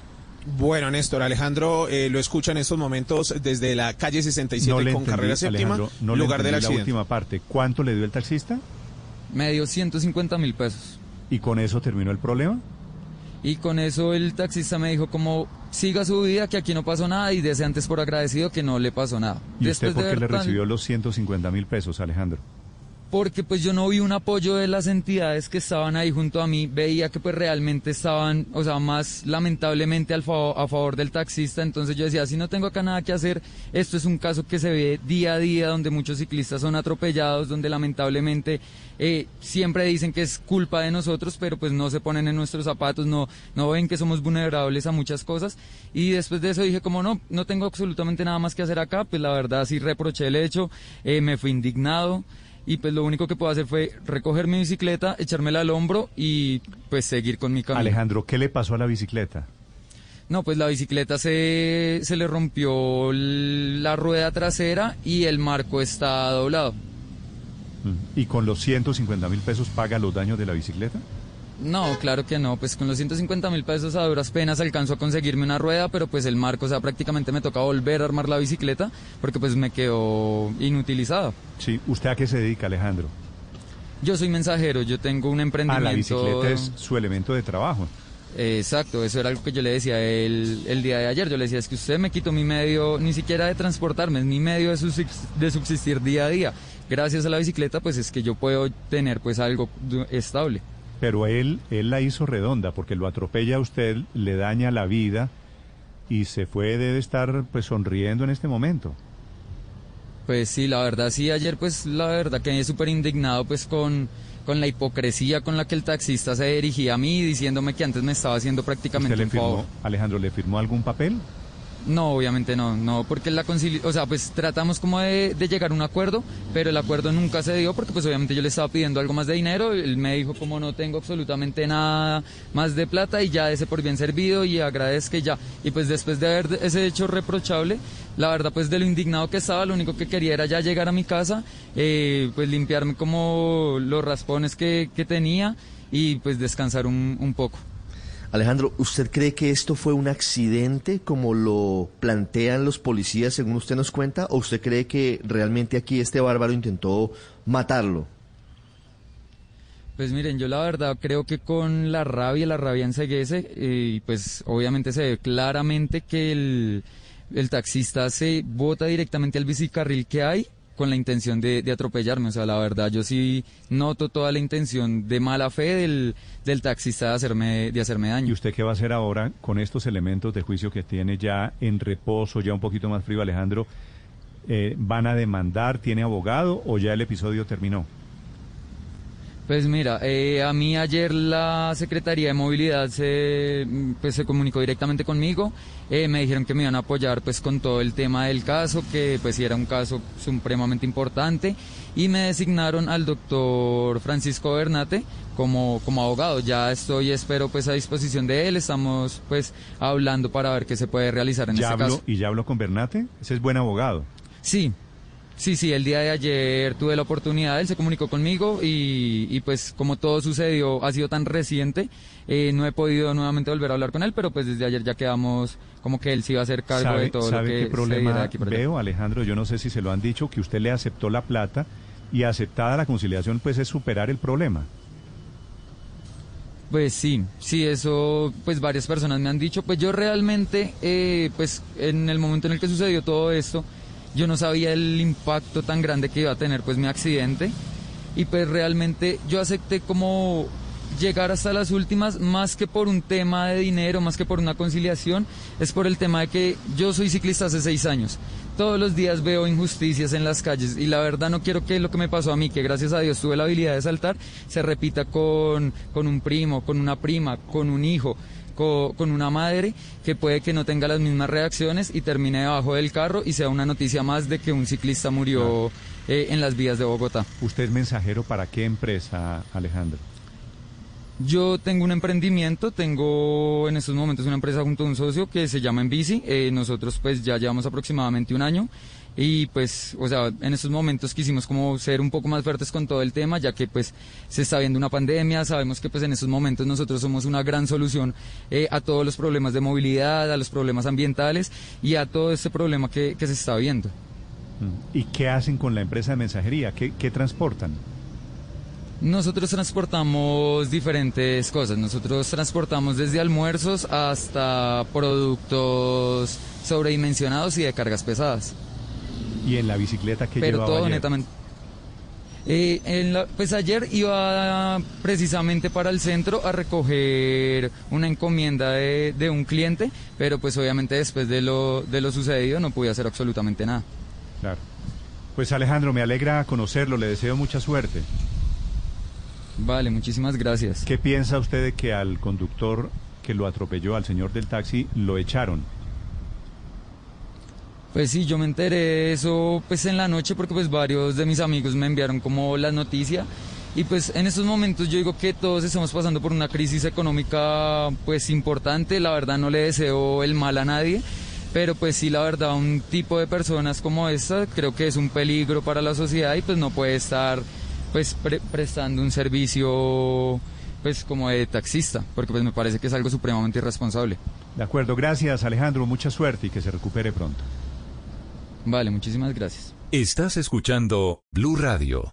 En SynLab tenemos la capacidad de procesar más de 850 pruebas diarias de COVID-19 en las principales ciudades del país, brindando un diagnóstico oportuno para tu bienestar. Ingresa en synlab.com y programa tu servicio de asesoría médica virtual, toma de muestras a domicilio, toma de muestra en nuestras sedes. SynLab, medicina de laboratorio. Compra y recoge éxito. Compra tus productos favoritos en tu app Éxito, éxito.com o a través de WhatsApp y recógelos en tu almacén más cercano. Nosotros los llevamos directamente hasta el baúl de tu vehículo sin ningún contacto. Y listo, así de fácil. Encuentra un éxito solo para ti. Son más de 160 almacenes con este servicio. Conoce más en éxito.com, compra y recoge.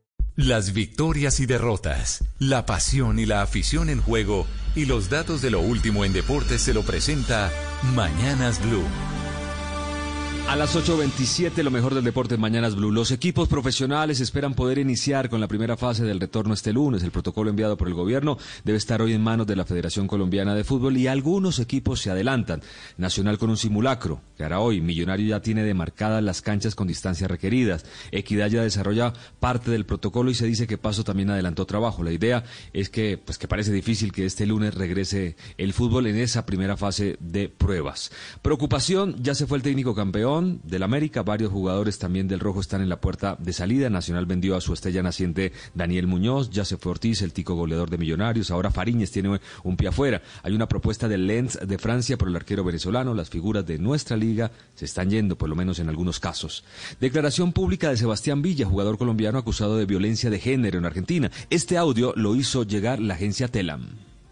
Te cuento que mi imagen y mi carrera han sido dañadas en las últimas semanas, pero siempre creí, como lo dije en mis redes sociales, en que la verdad y la justicia se va a imponer. No importa si este proceso judicial tiene aún varios meses por delante, porque confío en la verdad y en el trabajo que hace mi abogado y confío en la justicia. Reitero que nunca agredí a una mujer y quienes me conocieron de cerca en casi dos años que llevo en Argentina saben de las situaciones de violencia que sufrí, siempre con la amenaza de arruinarme mi carrera. Ahora que salí en los medios por esta situación y no por los goles y los buenos partidos que jugué con mi equipo para ganar la Superliga, quiero llegar hasta el final y que se sepa la verdad. Extraño mi casa, extraño mi perro Danger. Espero volver a estar tranquilo para seguir haciendo lo que sé hacer, que es jugar al fútbol y poder ganar cosas importantes como la que he logrado. Pero no quiero que, que para recuperar esas cosas tenga que pagar una extorsión de que no lado, sea hay pruebas de, amigas, de personas cercanas a su expareja que acusan al jugador Villa. Bueno, Messi a una semana del inicio de la liga no se entrena, contractura muscular, lo guardan y este inconveniente es normal si miramos la cantidad de lesiones en esta época luego de tanto tiempo de para. Ya hay horarios para la Premier, 17 de junio se juega a la una de la tarde Aston Villa, Sheffield United y a las 3.15, recordando que esa fecha es miércoles, 3.15 de la tarde hora colombiana, Manchester United ante Arsenal. Cristiano Ronaldo con su producción de 105 millones de euros en su más reciente año logra superar el billón de dólares en ganancias durante toda su carrera deportiva. Según la revista financiera Forbes, pese a no ser el mejor pago del año, alcanzó su primer billón. 65% corresponde a sueldos, el resto a campañas publicitarias. Por ejemplo, la tarifa de Chris en su Instagram con 222 millones de seguidores ronda los 500 mil euros. En la época de cuarentena, el portugués facturó desde su Instagram 2 millones 100 mil euros. Cristiano es el primer futbolista en lograrlo, algo que ya había conseguido Tiger Woods, el golfista, y Floyd Mayweather Jr., el boxeador norteamericano. El 31 de julio inicia la NBA en Disney en Orlando. Se jugará el final de la temporada, votación de los 30 dueños, 29 votos a favor, uno solo negativo, 22 equipos divididos en 13 en una conferencia, 9 en la otra. También incluye partidos amistosos en la pretemporada y un tiempo prudente de entrenamientos. E-Race eh, Classic es el sábado, se corre eh, de manera virtual por el INEOS, presenta seis equipos, seis grupos, este equipo de ciclismo donde hay varios colombianos. Uno de estos grupos es liderado por Frun, otro por Thomas, Kuatowski también aparece, Ron Dennis, está Sebastián Henao, colombiano, Brandon Rivera e Iván Sosa, pero no aparece Egan Bernal. Puede ser que no haga parte de su entrenamiento. Ayer el zipaquereño mostró que durante siete horas hizo casi 300 kilómetros. Qatar terminó la construcción de su tercer estadio del Mundial, el Al Rayyan, al oeste de Doha, eh, Education City se llama porque está en una zona universitaria. 40 mil espectadores y el lujo se ve por todos los rincones. Y para cerrar, una noticia de última hora se acaba de informar desde Brasil que Neymar, uno de los jugadores que más gana, aparece dentro de los registros solidarios para recibir ayuda en Brasil. Obviamente se investigó y su número de documento fue mm, suplantada para recibir pago de ayuda que distribuye el gobierno. Esto por ahora, lo mejor del deporte en Mañanas Blue. Estás escuchando Blue Radio. Claro Negocios tiene increíbles planes móviles para las pymes. Conócelos y mantente siempre en contacto con tus clientes y proveedores. Planes con minutos ilimitados. Claro Drive con 25 gigas de almacenamiento para tu información. Correo corporativo y Waze incluidos. Llama ya a numeral 400. Bogotá 748-8888. Aplica condiciones y restricciones en claro.com.co slash negocios. Un producto Natura conecta a muchas personas, personas que forman parte de una inmensa red de historias. Tú también puedes ser parte de ella, porque cuando eliges comprar en nuestra tienda online, estás eligiendo comprarle una consultora Natura y te conviertes en parte de esta red de afecto donde cada persona importa. Conoce más en natura.com.co. Esta es Blue Radio, la nueva alternativa. Tito, lo de Juan Malillo, Juan Manuel Lillo, que Sí. fue técnico de Millonarios para el Manchester City en la Premier League, ¿es en serio? ¿Está confirmado? Sí, totalmente se- es en serio y en las próximas horas van a confirmar que Lillo no llega como principal, llega como uno de los principales hombres eh, para asesorar a Pep Guardiola. Va a trabajar con Pep Guardiola en el equipo tal vez mm, más poderoso económicamente del mundo. ¿Sabe que estoy por pensar que Juan Malillo es un incomprendido? O sea, viene a que es Colombia que y fracasa, va a Japón y fracasa. y cada vez sí. que se cae, cae de pie, como En los España gatos. fracasa.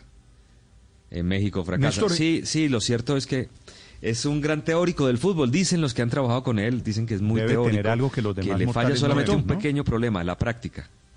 Tito, Pero pero, en Japón no todo. fracasó.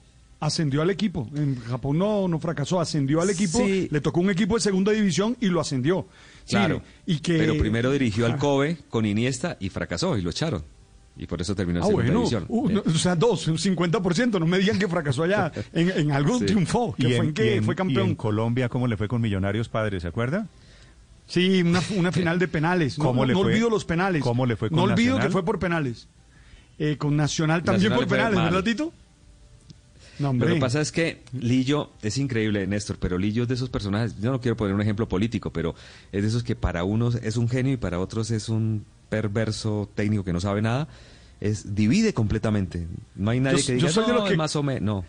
Para mí O es un genio, o no sabe nada. ¿Usted lo tiene en la categoría Sí, de increíble. genio? Sí, yo lo tengo en la categoría de No, genio. Es que cuando Pep Guardiola habla de él, nos deja claro. Yo en alguna oportunidad conversé con, con, Li- con Lilo, o Lillo, y, y uno dice, por Dios, ese sabe mucho y tiene muy claro todo. No sé qué, qué le pasa en el entrenamiento, no sé cómo lo logra voltear, pero enseña mucho. Y cuando uno habla con jugadores que han estado con él, uff, hablan maravillas de él. Me Sí, es increíble. ¿Me está hablando en Es cierto, serio? ¿Y, es y eso ¿en tiene que ver los No resultados que de los cierto. equipos que dirige son malos? Tito, malos, es- sí, porque, sí, sí. porque es que el fútbol no solo son resultados. Ah, bien. Yo creo que le falla la Te lo práctica. digo yo. O sea- te lo digo yo que soy hincha de un equipo que está en la B. Muy bien, son las 8 de la mañana, 34 minutos. En eso va el ex técnico de Millonarios y de Nacional, aunque el paso por Nacional, Tito, fue muy corto, ¿no? Muy breve. Sí. Bueno, Néstor, hay que recordar que también hubo otro ex millonarios que estuvo en el City. Juan Carlos también claro. Juan Carlos Osorio, bueno, yo no estaba pensando en Juan Carlos Osorio, pero claro, también estuvo Juan Carlos Osorio, pero se acuerda Rubén Cousillas, ese arquero argentino, también trabajó al lado de Pellegrini en el Manchester City, también pasó por Millonarios. O sea, esto lo que quiere decir es que hay un nexo City, entre. Millonarios y el Manchester. City. Claro. Sería muy lindo que hicieran un nexo y que, que nos mandaran recursos al fútbol colombiano, ¿no? A ellos 8 de la mañana, plata. 35 minutos. Mucha atención esta mañana. La asociación que agrupa a médicos intensivistas de Colombia publica un muy duro comunicado por las declaraciones del Ministerio de Salud del gobierno que está denunciando mal manejo en las unidades de cuidado intensivo. Ricardo González. Hola Néstor, pues sí, esta asociación de intensivistas, los médicos que están en las unidades de cuidados intensivos, se está sumando a la federación y al colegio médico en eh, los rechazos a las declaraciones del ministro de Salud Fernando Ruiz. Recuerda usted que en la Comisión Segunda del Senado había dicho que había hecho una denuncia sobre las unidades de cuidados intensivos, sobre el mal uso en ellas. Recordemos esa denuncia primero que todo. Sabemos que hay un incentivo en muchos hospitales, clínicas particulares, a mantener pacientes eh, en, eh, en áreas de cuidado intensivo más allá del tiempo que se necesita y básicamente con un incentivo puramente económico de tener el- la cama ocupada y de poder facturar los servicios. Pues dice esta asociación de intensivistas en un comunicado de cinco puntos que rechazan la declaración que consideran implícita y generalista. Dice que vulnera el trabajo de los intensivistas. Se lo leo textualmente. El tiempo de permanencia de un, paciente, de un paciente en la UCI se establece mediante criterios científicos y éticos rigurosos que aseguren la estabilidad clínica y o fisiológica del paciente antes de su egreso. Dice también este comunicado que consideran los médicos que se crea un manto de dudas sobre la integridad moral, ética y humana de los intensivistas y su solicita formular la respectiva denuncia que sea precisa ante las autoridades legales correspondientes, específicamente ante la Superintendencia de Salud, que de manera inmediata investigue a las entidades presuntamente infractoras. Lo que habían dicho los médicos en las últimas horas, Néstor, es que desde el mismo gobierno era que se había creado este eh, perverso incentivo con la llamada canasta COVID, que había puesto a precios más caros la atención de la enfermedad del COVID-19 que de otras enfermedades. Muy bien, Ricardo. A propósito, señor Superintendente de Salud, ¿qué es esta la entidad que va a investigar las inspecciones si hay malos manejos alrededor de las unidades de cuidados intensivos. Señor Superintendente Fabio Aristizábal, buenos días. Hola Néstor, buenos días. Un placer estar con usted. Un saludo especial a toda la audiencia de Blue y a la mesa de trabajo. Superintendente, ¿cómo es en este momento el rompecabezas alrededor de esas famosas UCI que están ocupadas, que los pacientes están más tiempo del que tocan esas UCI? ¿Qué sabe la Superintendencia de Salud hasta ahora? Bien, Néstor, mire. Nosotros hemos tenido que agudizar, obviamente, la capacidad de vigilancia sobre todos los actores del sistema para que cada actor responda y no le fallen en este momento a Colombia, momentos tan cruciales que están generando tanta angustia, sobre todo cuando está aumentando la curva de contagios. Entonces nosotros, siguiendo los lineamientos del presidente Duque, pues no debemos tolerar que hayan irregularidades. En este mapa hay tres eventos que nos llevaron o que prendieron las, las alarmas de nosotros, Néstor, más aún con el esfuerzo que está haciendo el gobierno. La superintendencia estaba haciendo una radiografía, una radiografía rigurosa de cómo estaba la ocupación de estas camas de unidad de cuidado intensivo en cada territorio. Y lo que encontramos fue una inconsistencia, unas diferencias muy grandes entre lo que le reportan al ministerio y lo que nos estaban reportando a nosotros. Cuando yo hago el cuadro comparativo, cuando lo hacemos en la superintendencia, Néstor, encontramos que en el reporte del ministerio, para darle un ejemplo, aparecían 279 unidades de cuidado intensivo ocupadas con paciente COVID y en el reporte que le llega a la, a la superintendencia, que supuestamente debería ser igual porque es la misma fuente, a nosotros nos reportan solamente 169 camas. Eso a nosotros pues obviamente nos prendió una alarma porque ahí encontramos ya una desviación de cerca del 65%, que puede tener muchas causas. Siga, Discúlpeme, porque usted nos dice que son tres alarmas distintas y yo quisiera eh, profundizar en esta primera. ¿En dónde se presenta esta diferencia que es muy grave del 65%, según usted nos dice, en el número de pacientes en camas de cuidados intensivos reportados, reportando más en el Ministerio de Salud que ante ustedes? Claro, por eso, como nosotros, el, gobierno está haciendo este esfuerzo de, ampliación, de expansión, de, y como veíamos la necesidad de comprar más ventiladores, empezamos a hacer una revisión minuciosa de cómo estaban cambiando las unidades de cuidado intensivo en el país.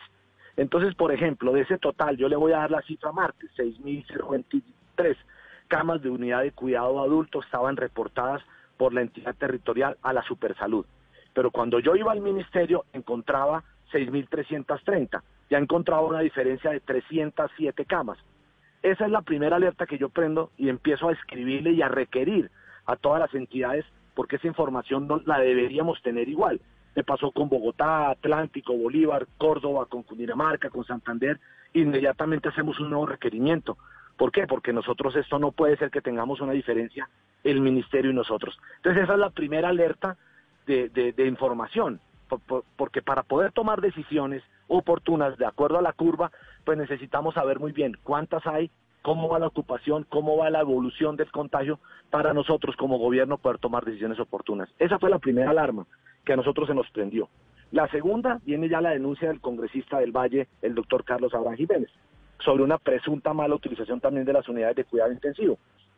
Entonces ya con esas dos alarmas la superintendencia dice, no venga, aquí vamos a tener que investigar y por eso empezamos a requerir a las entidades territoriales, primero para que aclararan la, información. Segundo, tuvimos que sacar una circular dando instrucciones claras, concretas, a cada actor, a las IPS, a las EPS, a la entidad territorial, para que cumplan estos lineamientos de manejo clínico de los pacientes UCI. Aquí, hay una responsabilidad de todos, Néstor.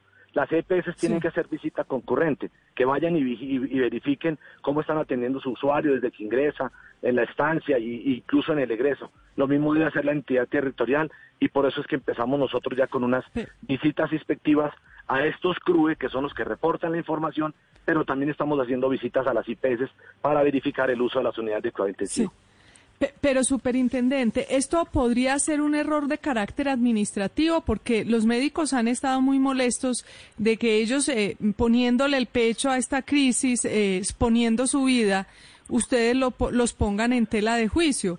Podría ser un, problema administrativo, ya sea por do, pues por dolo o, por, o, de manera inocente, que, que haya un cruce de cables en los datos.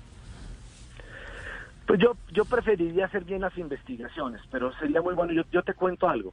Cuando, no, cuando uno encuentra más de 60 modalidades de malas prácticas en el país, el gremio médico no se tiene que asustar, no, no los estamos atacando a ellos, todo lo contrario, nuestras acciones, lo que estamos haciendo es luchar desde el gobierno para proteger a nuestros profesionales, para que los recursos... Pero doctor Aristizábal, sí los están atacando a ellos en el sentido de que lanzaron un manto de duda sobre todo el gremio médico y de, de la salud.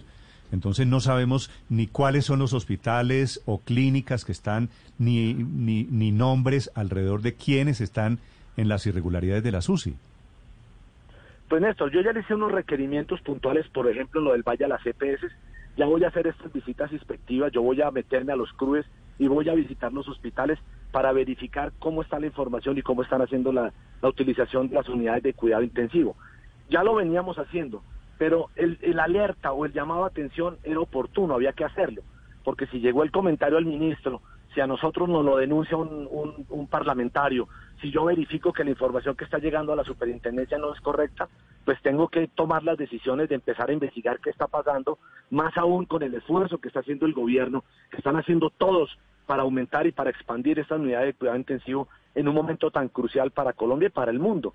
Entonces, yo, yo creo que debo hacer toda esa investigación, hacer toda la tasa para, para que el país tenga la tranquilidad de que la, la, las unidades de cuidado intensivo pues están siendo bien utilizadas.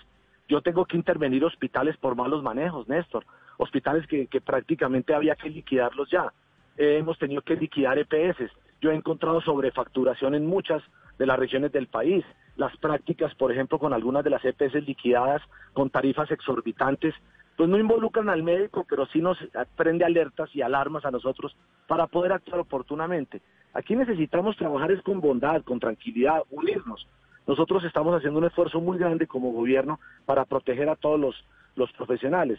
Yo creo que puede haber manifestaciones apresuradas y a mí sí lo que me parecería muy triste es que nos empecemos a distanciar los unos de los otros cuando acá tenemos es que luchar juntos, Néstor.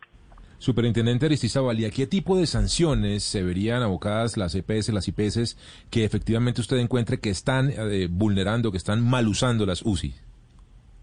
Pues mire, recuerde que a mí la, la, la, la ley 1949 pues nos dio unas herramientas adicionales. A mí me duele mucho tener que seguir multando y sancionando entidades. Aquí nos iríamos a abrir investigaciones, a sancionar, de, de, ser, de, ser, de llegar a concretar una investigación y que sea cierta contra el representante legal, contra el que toma las decisiones de las entidades. No puede ser posible que estemos, como dicen, pagando unos por otros, pero ya tengo un catálogo de sanciones. Yo Doctor puedo habilitar a una, a una persona. A propósito de pagar, ¿cuánto vale una noche UCI, unidad de cuidados intensivos? Néstor, puede estar entre un millón y medio y dos millones y medio el promedio de una UCI, dependiendo de los medicamentos y los insumos que estén utilizando en esa si unidad yo, Si yo entiendo bien, la hipótesis es, ¿dejan al paciente más tiempo en la UCI para facturar esa plata adicional? Podría ser una práctica, Néstor, eso es lo que tenemos que investigar, esa podría ser una. O puede que haya entidades que tengan unidad de cuidado intensivo que no se las estén reportando al CRUE porque no quieren que le llegue un paciente ¿Quién, de COVID. ¿Quién paga esa plata? Los dos millones y medio por UCI. El sistema, lo paga el sistema, lo paga cada EPS, Néstor, cada el, Por eso, pero esa, esa práctica de la tarifa UCI extraordinaria, ¿se la inventó el gobierno? No, esa no ha salido, Néstor. La, las canastas COVID que mencionaron ustedes todavía no han salido. Se, se publicó un decreto para, para observaciones, pero esa, esa, esa tarifa no ha salido. Y es un poco lo que está haciendo el gobierno, Néstor, es protegiendo a todos los hospitales por esa desocupación que tienen hoy, por esa falta de pacientes. Sabemos lo que ha generado la angustia pero puede haber varias razones, pero en este momento esa tarifa, Néstor, no ha salido. Y entonces, ¿por qué los médicos, los médicos dicen hoy que los están culpando y están lanzando ese manto de duda con un método que se inventó el propio gobierno? No, Néstor, como tú lo aclaro, ese, esa, esa canasta no ha salido. O sea, no podríamos estar hablando de que ya hay un incentivo perverso porque esa tarifa no ha salido. Hoy hay una industria... Pero, pero, si, pero si no ha salido, ¿por qué me dice usted que, que les pagan dos millones y medio por paciente UCI? Porque eso es lo que vale hoy en las tarifas de hoy del sistema. Eso es más o menos lo que vale un paciente en una unidad de cuidado intensivo. Varía de la región y varía de la clínica, pero normalmente está entre un millón setecientos, un millón quinientos a dos millones y medio. Eso vale la estancia de un paciente en una unidad de cuidado intensivo diaria. Ese es el promedio, Néstor. Claro, ahora, superintendente, para que no se cree ese incentivo económico perverso, ¿no han pensado ustedes, no ha hablado usted con el ministro de Salud para crear algo así como una tarifa por disponibilidad de UCI ¿Y no por servicio prestado? Digamos, tal y como sucede en otros sectores de la economía, en el sector eléctrico, por ejemplo. O sea, que les paguen, Paola, la idea es que les paguen por cama desocupada, no por cama ocupada. Por, por cama disponible, exactamente, no necesariamente por servicio prestado y, y obviamente por cama ocupada. Sí, lo que pasa es que sería un castigo entonces porque no va ningún paciente a UCI.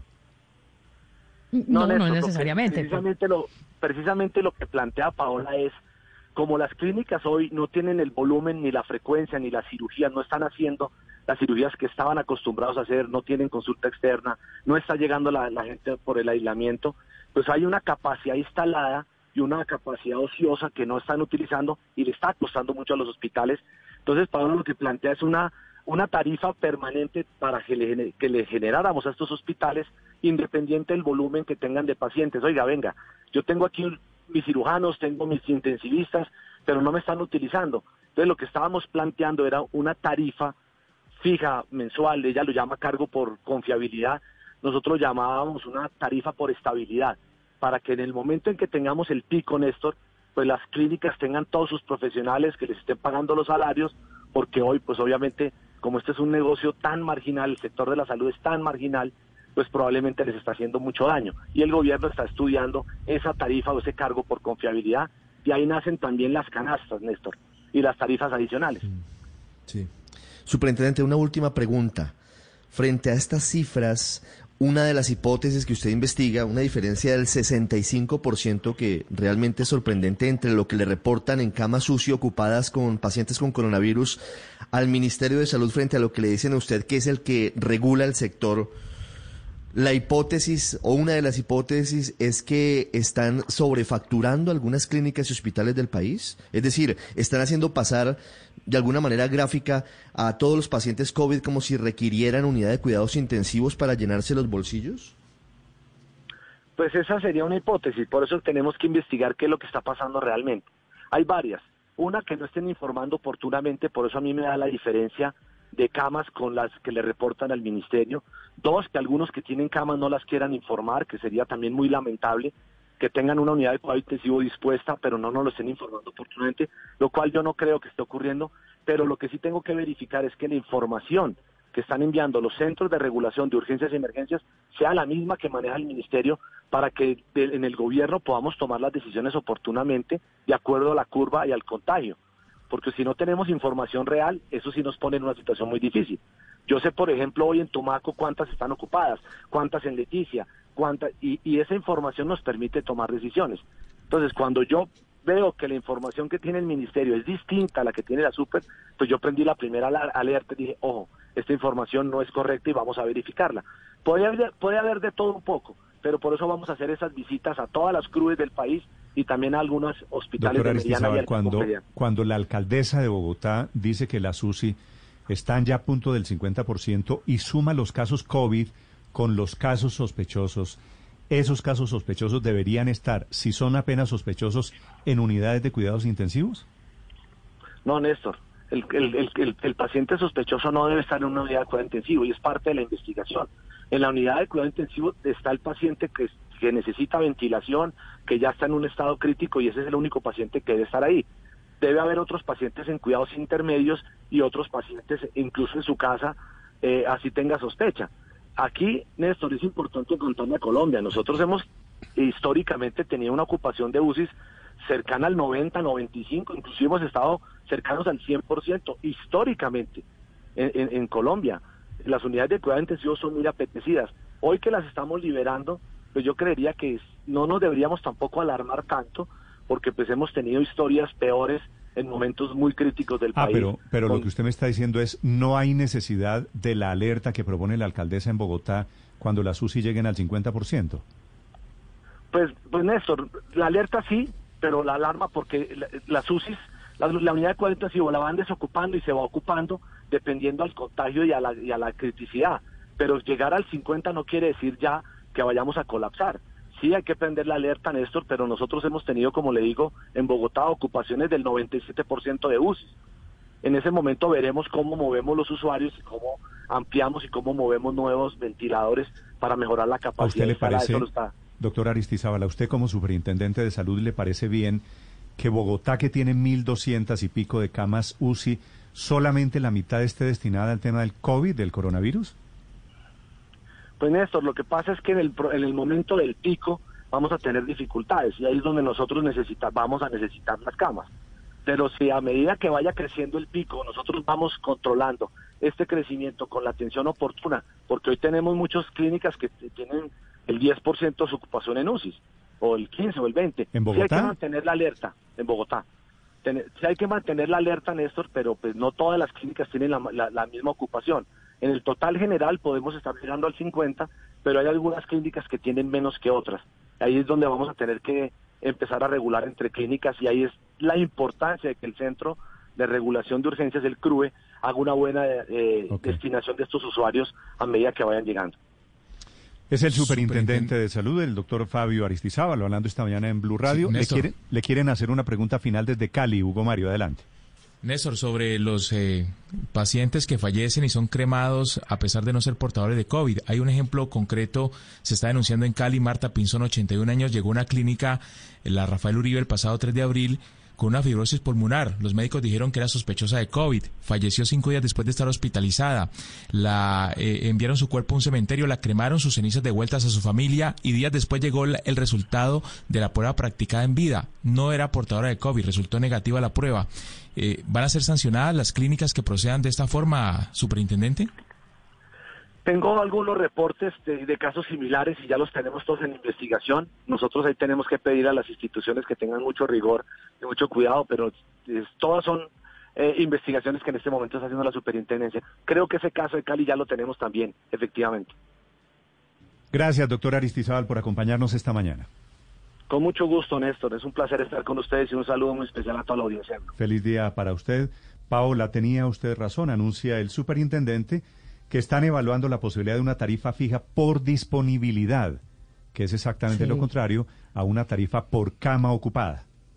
Claro, y, me parece que haría Néstor todo el sentido del mundo por lo que estamos diciendo, para que no se generen esos incentivos económicos perversos, ¿no?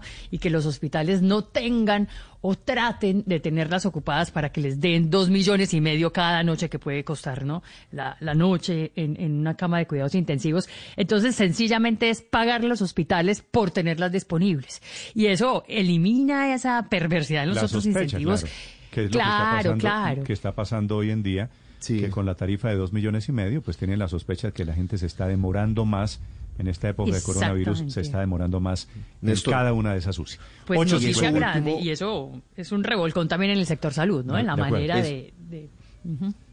eso último que, que, menciona el, el, superintendente también es muy importante, Néstor. Lo de la tarifa fija para las camas UCI, claro que es importante para evitar que pase esto, pero también que confirme que hay investigaciones en curso sobre esa forma aparentemente irregular en la que se están manejando algunos casos de personas que entran en hospitales con una dolencia distinta, luego terminan entregándole las cenizas a los familiares y dicen que mueren con coronavirus. Y es delicadísimo porque y no tienen coronavirus.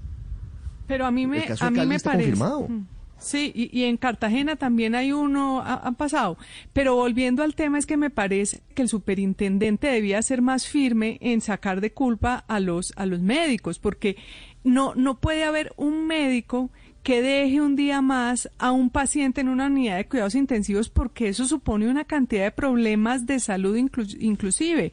Es decir, de pronto hay problemas en, en el reporte que se hacen de las horas porque haya algún tipo de corrupción administrativa o porque haya algún tipo de roda administrativo. Pero de ahí a que los dejen más simplemente por el prurito de cobrar más en una unidad de cuidados intensivos, eso, es, que hay una gran desproporcionado. En, los médicos y en las clínicas y hospitales que le están pidiendo al gobierno si va a señalar que diga con nombre propio, porque obviamente ha lanzado una duda para todos, una duda generalizada que no hace bien. 856 en Blue Radio.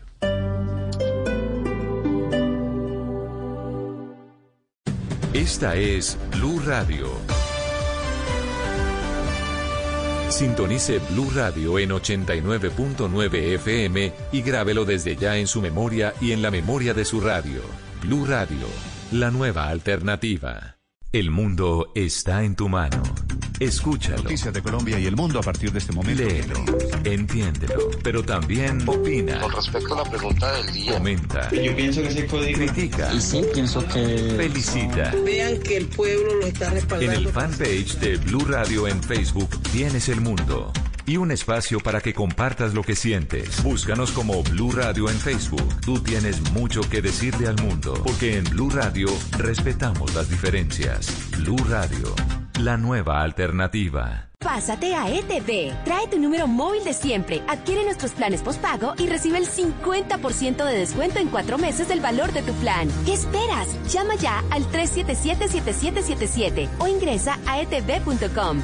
Válido hasta el 30 de junio de 2020. Aplican términos y condiciones. En Blue Radio, tiempo para lavarnos las manos.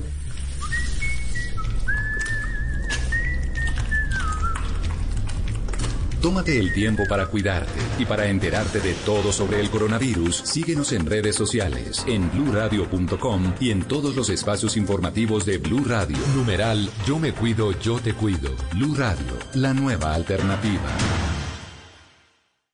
Quédate en casa. En la 14, nosotros mercamos por ti. Pide tu domicilio en Bogotá llamando al 756-1414, extensión 3613 o 3650 o marcando gratis desde tu celular. Numeral 714 si eres usuario Claro, Tigo o Movistar. Queremos que te cuides. Pide a domicilios la 14.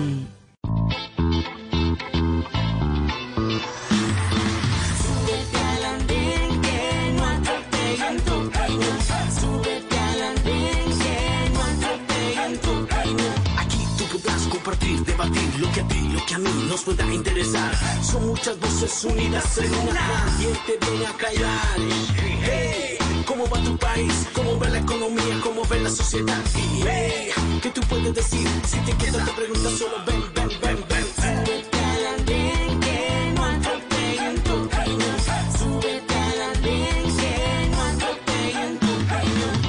El Andén, viernes a las 10 de la noche en Blue Radio y bluradio.com. La nueva alternativa.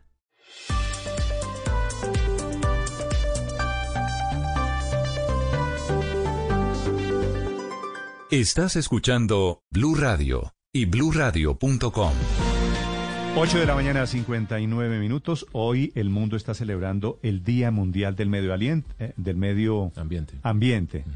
No del medio aliento, No. del medio ambiente. ambiente, sí, señor. Y hay una cumbre mundial en este momento en desarrollo, obviamente no presencial, una cumbre virtual que encabeza el presidente de Colombia, Iván Duque, que hace ante el secretario general de Naciones Unidas, ante líderes mundiales en este tema ambiental, hace un llamado para que la pandemia esta del COVID-19 sea aprovechada para redefinir las metas de cuidado ambiental.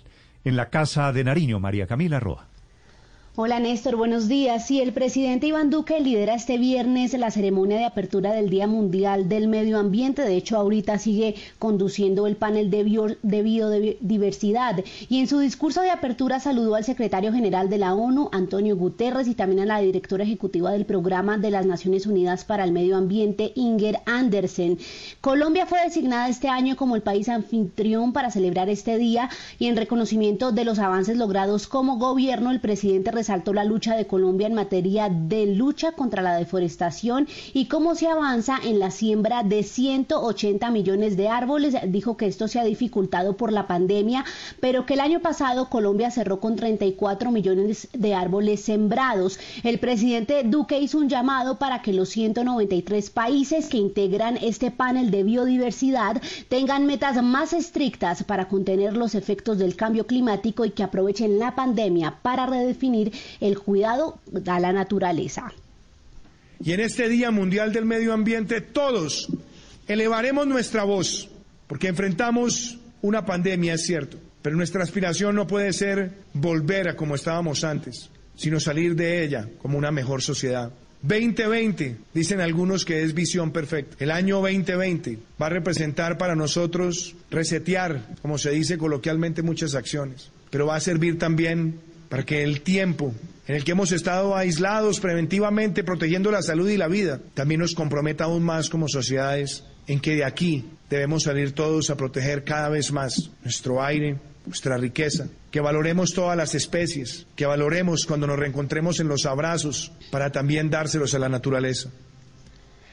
Así dijo el presidente Iván Duque que la aspiración de cada país debe salir y no ser como estaba antes y redefinir ese cuidado no solo de la naturaleza, sino también de todo lo que tiene que ver con medio ambiente desde los las diferentes ciudades del mundo. Y a esta hora el presidente lidera entonces ese panel con Luis Alberto Moreno, presidente del BID, y otros personajes internacionales que hacen parte de este foro de biodiversidad de las Naciones Unidas. Muy bien, María Camila, desde la Casa de Nariño, desde allí está hablando el presidente Duque de manera virtual y allí, a esta cumbre mundial, el Papa Francisco envía esta mañana una carta diciendo que el mundo está enfermo y no podemos pretender que habitamos un mundo sano. Silvia, desde Europa. Sí, esa carta está fechada en la Ciudad del Vaticano, Néstor, y fue enviada por el Papa Francisco al presidente Iván Duque, porque, como contaba María Camila recién, está él presidiendo este Día Mundial del Medio Ambiente, en que, claro, iba a tener que ser una fiesta presencial allí en Bogotá, pero el coronavirus no lo permitió y ahora está haciendo de manera virtual. En esa carta el Papa Francisco eh, dice varias cosas eh, bastante importantes respecto de cómo relaciona los males que está sufriendo la Tierra con este problema que estamos viviendo con el coronavirus. Dice en una parte que las heridas provocadas a nuestra madre Tierra son heridas que sangran también en nosotros. Eh, nuestra actitud ante el presente del planeta debería comprometernos y hacernos testigos de la gravedad de la situación, dice el Papa Francisco. Y más adelante, de manera mucho más categórica, dice, no es tiempo de seguir mirando para otro lado, indiferentes ante los signos de un planeta que se ve saqueado y violentado por la avidez de la ganancia y del nom y en el nombre muchas veces del progreso. Dice que está en nosotros la posibilidad de invertir la marcha y apostar por un mundo mejor, más saludable para darlo herencia a las nuevas generaciones. Esas son algunas de las palabras del Papa Francisco en esta carta que le envía al presidente eh, Iván Duque para el inicio de esta, de esta jornada. También ha estado el, secretario general de Naciones Unidas, Antonio Guterres, quien dijo que era necesario aprovechar esta crisis del COVID-19 para replantearse después todas las decisiones a partir del cuidado de la naturaleza, Néstor. Estás escuchando Blue Radio. A esta hora, Volkswagen te recuerda que el esfuerzo más grande ya está hecho y te invita a tener paciencia para hacer más amable la cuarentena. Son las 9.4 en Blue Radio. Y a esta hora continuamos acompañándolos como siempre aquí en Blue Radio con información muy importante para todos nuestros oyentes. Volkswagen te recuerda que el esfuerzo más grande ya está hecho y te invita a tener paciencia para hacer más amable esta cuarentena. Así que pongámosle buena energía, permanezcamos en casa y disfrutemos de la siguiente hora en compañía de los que más queremos. Es otro mensaje de Volkswagen y continuamos con más aquí en Blue Radio, la nueva alternativa. Esta es Blue Radio, la nueva alternativa. Cuando ya se había ido Claudia López anoche de la plenaria de la Cámara de Representantes, ella atendió la citación finalmente, respondió o intentó responder las preguntas de la oposición, se fue y al final la Cámara votó en pleno y mayoritariamente una proposición para declararse insatisfecha con la, Cámara con las respuestas de la alcaldesa de Bogotá. Un debate que lo organizó el Centro Democrático, por supuesto, para efectos de el debate político oposición a Claudia López. Kenneth Torres. Hola Néstor, muy buenos días. Insatisfechos terminaron algunos representantes a la Cámara luego de escuchar a la alcaldesa de Bogotá, Claudia López, durante un debate de control político que fue convocado por el Centro Democrático y el Partido Conservador, según dijo el representante Juan Manuel Daza. Y que más allá de la exposición de, de lo que ella quiso decir, no me sentí eh, gratamente atendido en cuanto a mis solicitudes. Las fuertes críticas de los partidos citantes fue de principio a fin, quienes acusaron a la mandataria de no tener el manejo de la crisis en la capital del país. La entrega de puestos a gente de cercana a Sergio Fajardo, entre otros, fue el común denominador, según expresó el representante Eduardo Rodríguez son las cuotas políticas recomendadas por Juanita Gubertus. ¿Qué tal? Se entregaron las alcaldías más importantes de Bogotá y con mayor presupuesto al servicio de Juanita Gubertus o Antonio Saranguino con su hija en la UESAP o Camilo Romero, candidato presidencial. Lo propio hizo el representante conservador Juan Carlos Wills, quien dijo que la alcaldesa no tenía un rumbo claro y denunció que se han firmado contratos a dedo por parte del IDU. A tres días de dejar el cargo haya firmado 100 contratos por cerca de 2.700 millones de pesos. Yo quiero pedirle a la alcaldesa que nos explique cómo en, 100, en tres días se firman 100 contratos por 2.700 millones de pesos. ¿Qué le dejaron al alcalde en propiedad? Yo creo que nada. Pero, hombre, esto no es evidencia de que aquí lo que figura es la mermelada, la corrupción. De inmediato, los representantes de la Alianza Verde respondieron a los señalamientos del uribismo y los calificaron de mentirosos, según dijo la representante Juanita Gubertus. Quiere acusarme de haber influenciado en los exámenes y si lo va a hacer, hágalo y con eso lo denuncio inmediatamente por injuria y calumnia, porque como bien dice Catalina, eso es lo que significa un plan, algún tipo de actividad ilegal. Catalina Ortiz de la Alianza Verde también respondió. Y no voy a dejar que Eduard arrastre el nombre de Sergio Fajardo, porque hay personas que lo conocen o han trabajado con él y hoy en día trabajan en la administración de Claudia López. Aunque la mandataria local no respondió directamente a estas acusaciones hechas por los congresistas, sí envió varios dardos al presidente Iván Duque. El presidente cuenta con mi apoyo con lo que me cuentes con mi hipocresía ni mi pleitesía. López también criticó el manejo del gobierno en temas como la renta básica que debería haber contemplado para enfrentar la crisis. Cobraron impuesto al patrimonio y se le pagaron un ingreso básico a los bogotanos y a los colombianos y se subsidiaron las MIPIMES en vez de darle la plata a los bancos. Tras un debate que duró más de nueve horas de manera virtual, la alcaldesa Claudia López dijo que asistía a la Cámara a título de invitada y no como citada, pues el control político sobre sus actuaciones es el Consejo y no el Congreso de la República. Kenneth Torres, Blue Radio. Bueno, esa precisión, por supuesto, era para marcar un poquito territorio. Inti Asprilla es uno de los socios políticos en Bogotá, es del Partido Verde. Doctor Asprilla, buenos días. Muy buenos días, Néstor. ¿Cómo te Su va? balance de, este, de esta comparecencia de la alcaldesa ante la Cámara. Bueno, primero, digamos, yo no soy como tal socio de Claudia López, lo digo con toda tranquilidad. Yo hago parte del Partido Verde, pero digamos, represento un sector independiente a la, la que de la cual hace parte Claudia López. Voté por Claudia López, pero no le hice campaña, digamos, para poner, y, y soy relativamente independiente a la alcaldesa Claudia López. Bueno, lo primero. Usted la, lo, lo vi ayer defendiendo a Claudia sí, López. Sí, por eso, pero te, te, aclaro porque es importante decir que no soy socio político de Claudia López. Digamos, bueno, votó por ella, ayudó a elegirla, la representa una tendencia, ¿Cómo, una cómo tendencia. le pongo, ¿Cómo le pongo? ¿Amigo político? Eh, no, puede decir que hago parte del partido de Claudia López. Eso Bueno. no hay ningún problema. votante, elector, defensor de Claudia López. Bueno, listo. Bueno, vamos con lo siguiente. A ver, lo primero es que yo soy de las personas que siempre he sostenido que el Congreso puede hacerle control político a los alcaldes. Yo mismo cité al alcalde Enrique Peñalosa, usted lo recuerda, soy el representante por Bogotá que más ha citado alcaldes en toda su trayectoria. Y eso lo he hecho siempre respetando la Constitución y la ley. Y yo sí creo que acá se está dejando un mensaje pésimo para lo que es el Estado de Derecho. O sea, para yo citar al alcalde Enrique Peñalosa, tuve que estudiar como es debido, digamos, la jurisprudencia, la Constitución y la Ley Quinta. Y hay, un, digamos, una norma que permite que uno le haga control político a los alcaldes en las comisiones permanentes, ¿sí? Y ese control no es un control político propiamente dicho. El control político propiamente dicho es el que usted hace, el que cita a los ministros a funcionar en los cuales usted puede, digamos, si no está satisfecho con sus con sus respuestas, usted declara una moción de insatisfacción que finalmente puede llevar una moción de censura. Eso es el control político.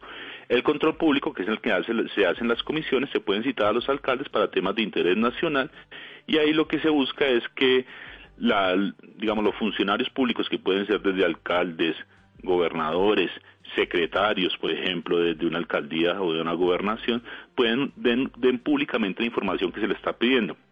Entonces yo siempre estuve en desacuerdo con el hecho que a Claudia López se le citara a la plenaria de la Cámara de Representantes, por una razón muy simple. Yo no entiendo por qué yo, cuando hice mi ejercicio de oposición al alcalde Enrique Peñalosa, sí tenía que hacerlo cumpliendo la ley y la Constitución por medio de las comisiones, y no entiendo por qué eh, el Centro Democrático y el Partido Conservador, por el simple hecho de tener las mayorías, puede abrogarse la, la decisión de citar a Claudia López a la plenaria de la Cámara de Representantes. Viene ahora lo que terminó pasando. Votaron una moción de no satisfacción con las explicaciones de Claudia López, que es completamente, digamos, ilegal e inconstitucional.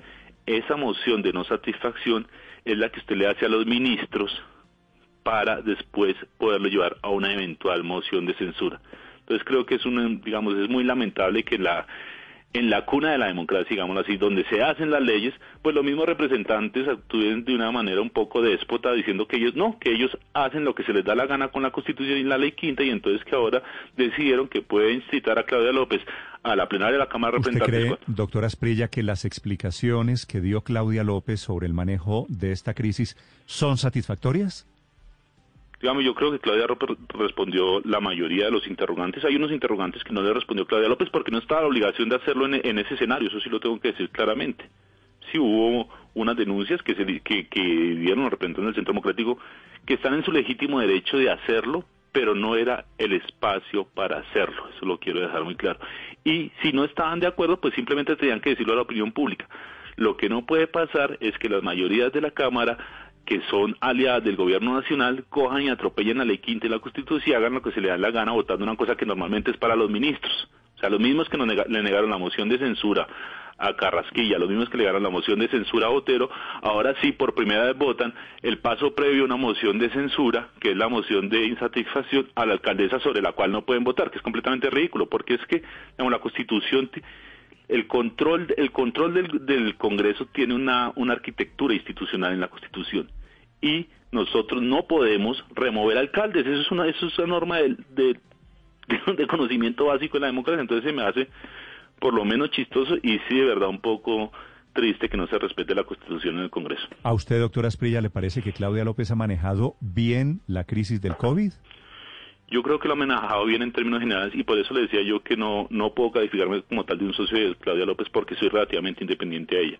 Yo tengo unos reparos a cómo se ha manejado la situación con los vendedores informales, sí, y por eso precisamente yo cité a Claudia López como debe ser y como lo hice anteriormente con el alcalde Enrique, el, el exalcalde Enrique Peñalosa, a la Comisión Quinta para que dé unas explicaciones junto con el ministro de Hacienda, porque yo siempre he pensado que si el Congreso va a meterse con los gobernantes, digamos, alcaldes o, o gobernadores, pues es para encontrar una solución conjunta. Y acá los gobernadores y los alcaldes pueden hacer muchas cosas, pero si el gobierno nacional no les, no les ayuda, no les gira la plata, pues queda todo, digamos, cojo. Entonces yo creo que ya lo ha manejado bien en términos generales. Tengo unos reparos a cómo se ha manejado la situación con los vendedores informales, lo he expresado públicamente y por eso también tengo citado a Claudia López a la comisión, a la comisión primera con el ministro de Hacienda para que se nos plantee una solución a largo plazo con los vendedores informales, donde hay avances, pero todavía falta mucho por arreglar. Doctora Asprilla, gracias por la compañía. Muchas gracias a usted, Néstor. Intia Asprilla del Partido Verde en el debate sobre la alcaldesa Claudia López ayer. Fue citante el parlamentario del Centro Democrático Eduard Rodríguez. Doctor Rodríguez, buenos días.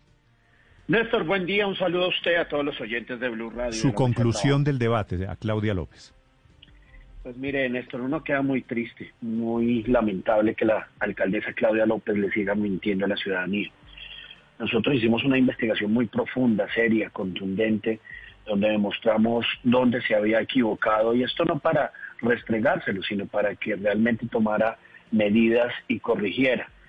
Lo que yo había pensado era mirar si realmente se ameritaba hacerle ese debate de control político y la investigación nos dio que sí, que la doctora Claudia López le había mentido a la ciudadanía en lo que fue la llegada del COVID, porque mientras que Antioquia tenía más de 50 funcionarios conteniendo el COVID, aquí solamente tenían 11 en el aeropuerto El Dorado, 11 para un... Eh, donde llegaron entre el, entre el 6 y el 23 de marzo más de 241 mil eh, pasajeros y ahí evidenciamos cómo la Procuraduría hizo unos controles de advertencia que no tomaron en cuenta, pero lo, lo, claro ahí fue que la señora Claudia López le siguió mintiendo a la ciudadanía y echándole la culpa al gobierno, no asume sí. responsabilidades ni competencias. Representante, sobre lo que nos comentaba ahora el, eh, su colega Inti Esprilla, de que la citación no debió haberse hecho en plenaria, sino debió haberse hecho en comisión y que lo que hicieron ayer con esa votación de no satisfacción más o menos eh, es similar a, al paso previo a una moción de censura de un ministro. ¿Ustedes por qué la citaron a ella a la plenaria y no en la comisión? Mire, eso es que, a ver, es tan mezquino lo de la doctora Claudia López y su administración yo le hacía una reflexión y le ponía el auto que a propósito se dio con ocasión de una de las muchas situaciones que Inti Asprilla le hizo a, al alcalde Peñalosa, porque es que ahora ellos que están al otro lado protegen a la alcaldesa, pero cuando ya están a, eh, eh, o cuando ya nosotros exigimos nuestros derechos, ahí sí no vale. Mire, Ricardo, es claro, es claro y contundente que la alcaldesa puede ir a la plenaria y en citación política. Tan es así, tan es así que ni siquiera eh, contestaron de fondo. Pidieron una consulta, pidieron una consulta al Consejo de Estado. Imagínense, cuando ya la Corte Constitucional se ha pronunciado al respecto. Pero no obstante, el mecanismo probatorio es que el alcalde Peña fue citado en plenaria y fue a plenaria. El alcalde Petro fue citado en plenaria y fue a plenaria.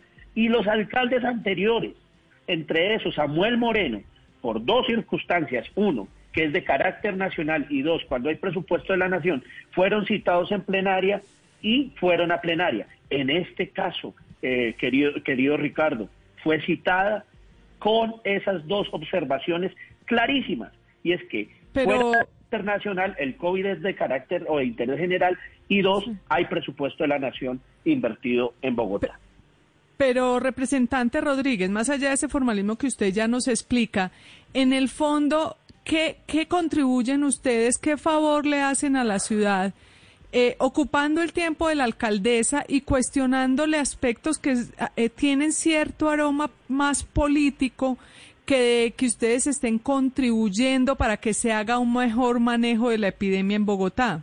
Mire, mira, yo, yo, yo sí quiero ser claro en esto. Yo hice ayer un comparativo entre Antioquia, eh, también hablé de Medellín, de Bucaramanga, que no son de la corriente política nuestra, los felicité, hice un comparativo en el manejo, allá también hay un aeropuerto internacional, el aeropuerto internacional de Río Negro, hice comparativo con un millón de habitantes, y es que el tema de Bogotá es muy grave, muy grave. No solamente pero- le están pero- diciendo ah, mentiras a la ciudadanía, sino que además aquí no se ha manejado muy bien o no se ha manejado bien la, la, la contención ni la prevención y lo explicamos con cifras. Ahora bien, aquí lo, lo que nosotros tenemos es que, o sea, pues queda uno Pero eh, ¿cómo puede usted con la- comparar, cómo puede usted comparar, representante Rodríguez, ciudades como Bucaramanga o Medellín con Bogotá, que es una ciudad de 8 millones de habitantes, con un tema tan delicado como es el de Kennedy, con la central de abastos? No, no, eh, vuelvo, le insisto, ¿por qué ustedes en este momento de crisis de la ciudad apelan más bien a unos ataques políticos y no, a contribuir a María, apoyar a la María. alcaldesa? Porque la alcaldesa ha tratado, a- a- a- o sea, yo la hemos visto atacar al presidente, pero también ella ha tratado finalmente de cooperar con el gobierno nacional. Luz María, déjeme y deme una, una interpelación en esto. Mire, yo se lo digo sinceramente, yo pensé mucho hacer el debate, precisamente para que no salieran voces como la suya o como la de otros ciudadanos a decir, oh, ojo, porque esto es un ataque político. Y ayer le dije, alcaldesa, mire, esto no es un ataque político, esto es de la mayor relevancia y de la mayor preocupación. Ahora usted me pregunta, eh, eh, ¿por qué la llamamos a debate de control político? Porque es la democracia. Eso es como si usted me preguntara por qué llaman a los ministros, al ministro de Salud, que debería estar atendiendo el COVID. No, esto es una democracia y ellos tienen que rendir cuentas, como la alcaldesa tiene que rendir cuentas. Independientemente de eso, Luz María, nosotros estamos es preocupados por la ciudad. A mí no me interesa si ella se pelea o no se pelea con el presidente. Eso se llama mezquindad. Aquí a mí lo que me preocupa es la ciudadanía y lo que está pasando en lo que usted dice, Kennedy, lo que está pasando en Corabastos, pero lo que está pasando en toda la ciudad, que la pandemia se le salió de las manos, nunca le pusieron nombre y apellido a, a- los pacientes, no saben, el 70% de los contagiados no saben eh, dónde, dónde contrajeron la enfermedad, ni su círculo primario ni secundario. Son temas técnicos que son de la mayor relevancia. Y ahí entran otra serie de temas pues que son políticos y que uno sí se preocupa, entre otros, que si haberle entregado a la señora, eh, o perdón, al alcalde o al exgobernador Sergio Fajardo la salud de Bogotá a un secretario que era cuota o de su clan político o cuota burocrática de él, había sido acertado o no. Porque es que lo que vemos es Ah, que pero, hoy pero, Bogotá doctor está fuera de Rodríguez, el, control. el problema de ese argumento es que le van a aplicar lo mismo al gobierno nacional. Entonces, entonces el secretario, el secretario de salud dice usted, se lo entregaron a Fajardo. El Ministerio de Salud a nivel nacional se lo entregaron a Vargas Lleras. ¿Por qué una cosa le parece mala y por qué la otra le parece buena? No, es que no me parece malo, yo no soy, yo le estoy preguntando, pero lo que sí tengo que eh, ponerle en evidencia es que ella le sigue mintiendo a la ciudad que esto está desbordado y que tiene que tomar correctivos. Y a eso voy con lo que decía Luz María es que aquí uno lo que tiene que hacer es no ser mezquino y atacar, claro, pero, pero lo que le quiero decir es el termómetro que uno utiliza para los demás tiene aplica, tiene que aplicárselo uno mismo. El mismo. Si usted dice Claudia López, Claudia López es politiquera porque nombró a un amigo de Sergio Fajardo. No, no, no, no, no, no, no, no, no. Ojo, yo lo que le estoy preguntando a Claudia es si haberle entregado la Secretaría de Salud ha sido buena, sabes que ellos no conocían como quedó evidenciado la ciudad de Bogotá. Ese es, ahora, yo le digo una cosa, Néstor, usted como gobernante puede gobernar con el que quiera. Decía Simón Bolívar que uno debe gobernar con los mejores, así sean sus propios enemigos. Pero lo que ellos criticaron, lo que ellos tanto decían, que no deberían entregarle esas, eh, los temas técnicos a, cuotas políticas, ahora están haciendo o vayan y mira y evidenciamos también cómo aquí en la localidad de Chapinero y en Suba, que son las dos alcaldías más importantes de Bogotá, se los entregaron al servicio de Juanita Gubertus o como eh, eh, un señor como el doctor Racero que sacaba, y, creo que ustedes lo entrevistaron muchas veces, unos esquemas, unos organigramas diciendo este es carácter político o cuota político de esto y esto, se cayó desde hace más de seis meses, no volvió a decir nada porque le nombraron a su esposa y a su hermana. Yo no ¿De critico eso. ¿De quién, si, tienen los, si tienen, ¿De, quién, ¿De quién me está hablando, perdón? De Racero, el doctor Racero el representante Racero Bogotá. Sí, que le nombraron a sí, que es petrista, ¿no? Entonces, sí que es petrista. Que le nombraron a la esposa y a la hermana en qué? Lo que, lo que, perdón. Que le nombraron a la esposa y a la hermana de Racero en qué? a la esposa y al hermano. Si quiere le digo con nombres propios, Néstor. Sí, señor. le confirmo dos segunditos. Pero mire, el tema es, no es, no es, no es ese, es mentirle a la ciudadanía, porque es que lo que yo sí critiqué es que le dijeron, le hicieron un gran concurso que se llamaba Talento no Palanca, y a contrario de lo que nos habían dicho, que me parecía maravilloso que los talentosos llegaran al gobierno, pues eso fue una farsa completa. Eso sí, yo lo critico. Entonces, el doctor Racero tiene a su esposa Mariana Hernández y a José Luis Racero eh, en, la, en la asesoría de comunicaciones del distrito. Y eso yo no lo critico, que entren, que trabajen, pero es que ellos antes vociferaban en contra de eso. Entonces yo creo que la incoherencia política uno sí la debe castigar. Sí, una última pregunta, doctor Rodríguez. La proposición de la Cámara votada anoche, ya cuando se había ido Claudia López, declarando insatisfecha las respuestas que ella dio, la Cámara se declara insatisfecha, eh, decía Inti Asprilla, no sé si usted lo escuchó, que es el paso previo a una moción de censura. ¿Cuál es la intención de esa proposición de insatisfacción? No, yo creo que eso es más un, eso es de carácter político, claramente Claudia López no le respondió ni a la Cámara ni a la ciudadanía, no le respondió, por ejemplo, con los temas de desnutrición que se aumentaron en, tres meses en un 142%, o con el tema de desempleo que según su Secretaría de Planeación va a llegar al 45%. Para mí eso es muy preocupante y una serie de, temas que, eh, pues, que nunca contestó, ni mucho menos unos temas que para mí son muy, muy delicados en esto y yo tengo que denunciarlos ¿Cómo así que una prueba comparativa en el, estudio de mercado, nosotros, el gobierno nacional lo compra 42 mil pesos. El Instituto Nacional de Salud dice que por mucho que cueste, vale 69 mil pesos, ellos lo compran a 92 mil pesos. Más de 5 mil millones de pesos de detrimento patrimonial. Por supuesto que yo hubiese querido que la alcaldesa por lo menos dijera, voy a investigar qué pasó. Por eso le mandé hoy al fiscal general, a la Procuraduría de la Contraloría, que investiguen eso.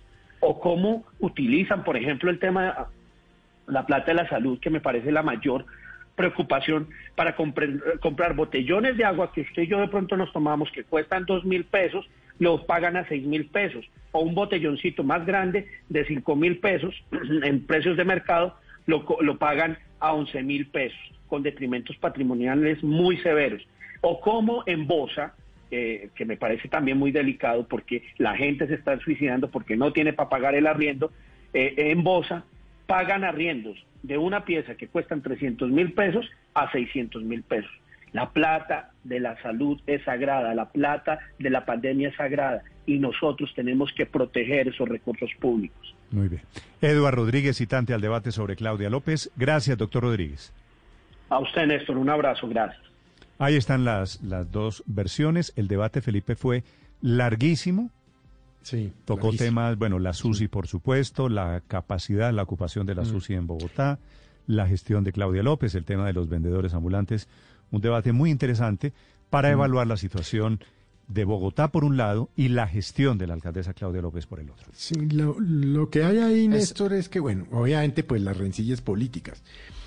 Pero de ser cierto lo que se dijo ayer en el debate y nos acaba de decir eh, el señor Asprilla, pues sí habría unas irregularidades que hay que investigar, Néstor. Yo no sé de dónde sacan la información, qué tan confiable es, etcétera, etcétera, etcétera. Pero ciertamente lo que sí no puede pasar es que haya contratos multimillonarios sin justificación o con sobrecostos, etcétera, y no pase nada. Lo que pasa es que estuvo planteado en términos de rencilla política.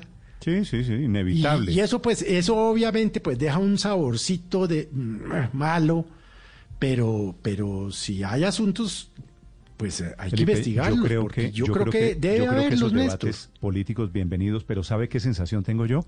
Para Sí. serle sincero, Sí. que lo de ayer marca el punto de ruptura en el tema del coronavirus. Porque hasta ahora en el tema del coronavirus estábamos más o menos en que hay que apoyar a los gobernantes, Sí. que todos los No, gobernantes tenían las encuestas disparadas, que lo importante era que estuviéramos juntos porque el coronavirus era como una guerra. Lo de ayer ya fue No se hay- rompió pero- la luna de miel del coronavirus y ya Claro. vamos a darnos con todo. Y Claro, así como Néstor, le dieron a Claudia no López, que Sí. efectivamente le dieron durísimo ayer, esto quiere decir que el Centro Democrático Néstor. se aliste porque los debates que le van a armar de aquí en adelante al gobierno van a ser del mismo Van a tono. ser, claro, tenga- y entonces no, nos vamos a lograr ni siquiera poner de acuerdo en eso. Es que no hay un solo tema que nos, eh, que nos una como nación. Y esa es una de las grandes tragedias de Colombia. Bueno, Daniel, lo escucho Néstor. sobre, sobre el debate a la alcaldesa Claudia López.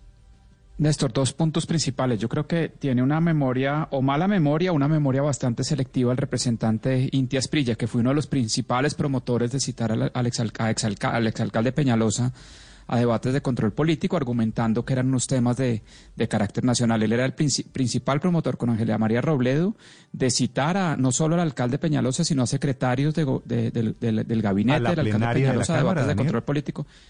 Ah, yo recuerdo haber ido a comisión muchas veces, yo recuerdo haber visto un, te- un debate televisado con el alcalde Peñalosa, creo que con el tema del relleno Doña Juana, Pero es que, en donde el pero es que representante en, en comisión no tengo ninguna duda. Lo de ayer fue la Sí. primera vez en la Cámara de Representantes. Yo estoy, yo estoy tratando de averiguar, no estoy seguro de esa, esa- de plenaria, pero, pero el- el- lo cierto es que el representante Inti Asprilla defendía a capa y espada A- a- Las al citaciones alcalde al alcalde Peñalosa, Peñalosa lo citaron a la- a la- a comisión. a plenaria. comisión. A comisión No, únicamente. En realidad, a comisión. En realidad, el único que ha sido invitado y fue invitado a plenaria fue Petro, Petro, pero sí. ninguno de los otros alcaldes Pero un debate, estuvo en, un en debate de plenaria, estas sino en comisiones. como fue ayer, es la primera vez en plenaria de Cámara que es nombrada. Es que, pero, pero fuera. es que la Constitución es muy Pero, clara en eso. puedo- Néstor. déjeme Eh, terminar, la Néstor, Constitución dice segundo que punto. los, lo- las personas que pueden ser citadas al- a la Cámara, a las plenarias de, la, de las cámaras, son los ministros, no el fiscal general de la Nación, no otros Pero es que no son citados sino invitados, no son, no son citados sino invitados No. los alcaldes, ni siquiera, Claro, ni siquiera comisión los son citados, entonces son los invita- invitados. Entonces los invitados, no, no, en comisión sí pueden ser citados. En, y los invitados, entonces, pues como a todas partes donde lo invitan a uno, uno va si quiere o no. Eh, y pues sí, y es más, en Pero algunos no casos podía incluso argumentar, hay que hacer, cuando- en, en algunos casos, pero perdóneme, eh, Daniel, pero en ya algunos pasó, casos Héctor, ya, incluso hay ya que hacer la sesión informal. y fue. Eh, no, es que ese es el tema de, eh, lo, lo está poniendo es Daniel, no yo. Yo estoy simplemente aclarando que en la Constitución está, No, y está bien que haya eh, absolutamente que haya claro eso cómo funciona.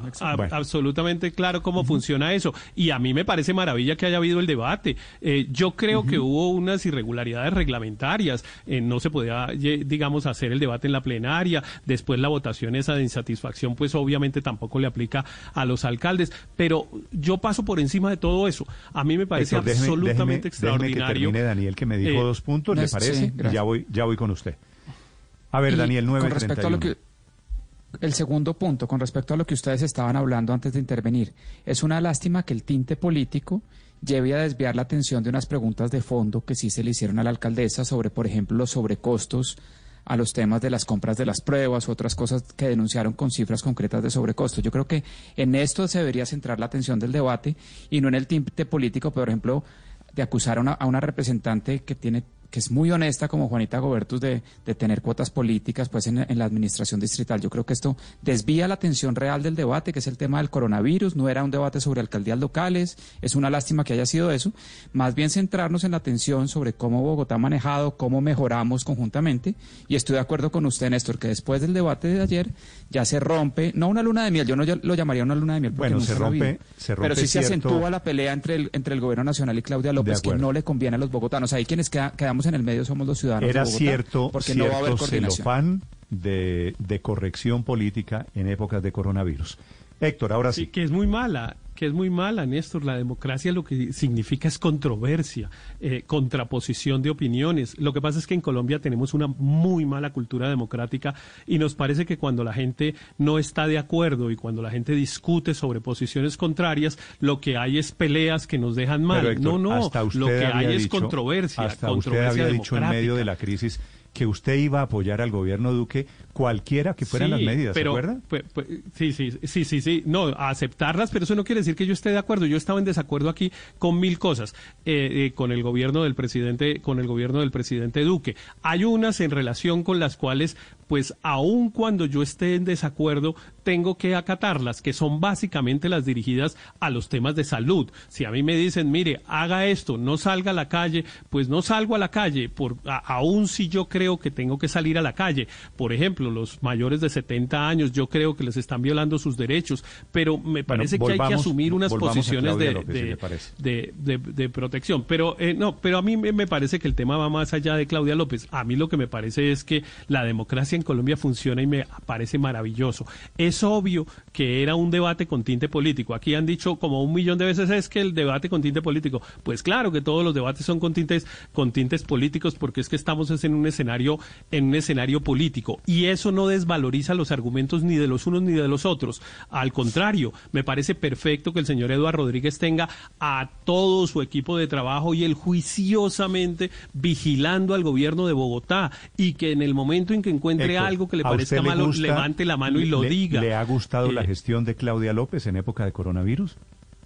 Eh, sí, tengo también unas diferencias, también tengo unas diferencias, eh, pero eh, yo insisto, el punto no me parece ese, el punto es que es perfecto que el señor Eduardo Rodríguez esté haciendo lo que esté haciendo, aun si violan unas normas del reglamento relativamente inofensivas como lo que hicieron ayer con la, con la declaratoria de insatisfacción. Perfecto que lo hagan, me parece maravilloso. y sobre todo, perfecto me parece que en Colombia nos acostumbremos a que puede haber posiciones distintas ah, como hay en todas partes del mundo. Usted va y mira las discusiones en España, usted va y mira las discusiones en Francia, en Estados Unidos, y nadie está diciendo, ay, pero unámonos, ay, pero cogiditos de la mano no, no, porque eso es una tontería en términos de democracia. A ver, opiniones sobre, ya que nos metimos en este tema, sobre la gestión de la alcaldesa Claudia López. María Consuelo. No, es que si vemos el debate, y yo lo analicé en, en detalle, hay como tres grandes temas. Lo primero es el desempeño de la alcaldesa y su equipo en la coyuntura del coronavirus. Y ahí los citantes lo que traen es el tema de que Bogotá tiene el 35% de los contagios, el manejo que se ha hecho de las subredes de salud, que cambiaron a los, a los directores el primero de abril, generando pues una incertidumbre en la mitad de la pandemia, etcétera. El segundo gran paquete es el tema de los cargos y quién es amigo de quién. En mi opinión, eso no era lo más importante, porque todo el mundo gobierna con sus amigos, nadie va a gobernar con sus enemigos. Eso sí es eh, conocido y, casi que es una, una verdad de perogrullo. Y lo tercero, que en mi opinión es un tema bien delicado, es la transparencia en el uso de los recursos en época de coronavirus. Y digo que es un paquete de, de, observaciones especial y de mayor importancia porque fue la alcaldesa Claudia López la que lideró el, todas las, las propuestas anticorrupción y ella se ha adueñado de la bandera de la transparencia y los representantes, los citantes, lograron demostrar que pruebas que se compraron a 92 mil pesos eh, en el gobierno las compraron a la mitad del precio. Entonces, creo que esos son los tres paquetes. Desempeño gerencial. Segundo, los cargos y quién es amigo de quién, que en mi opinión, eso, en mi opinión, eso no es relevante y ni, ni es novedoso, ni mucho menos.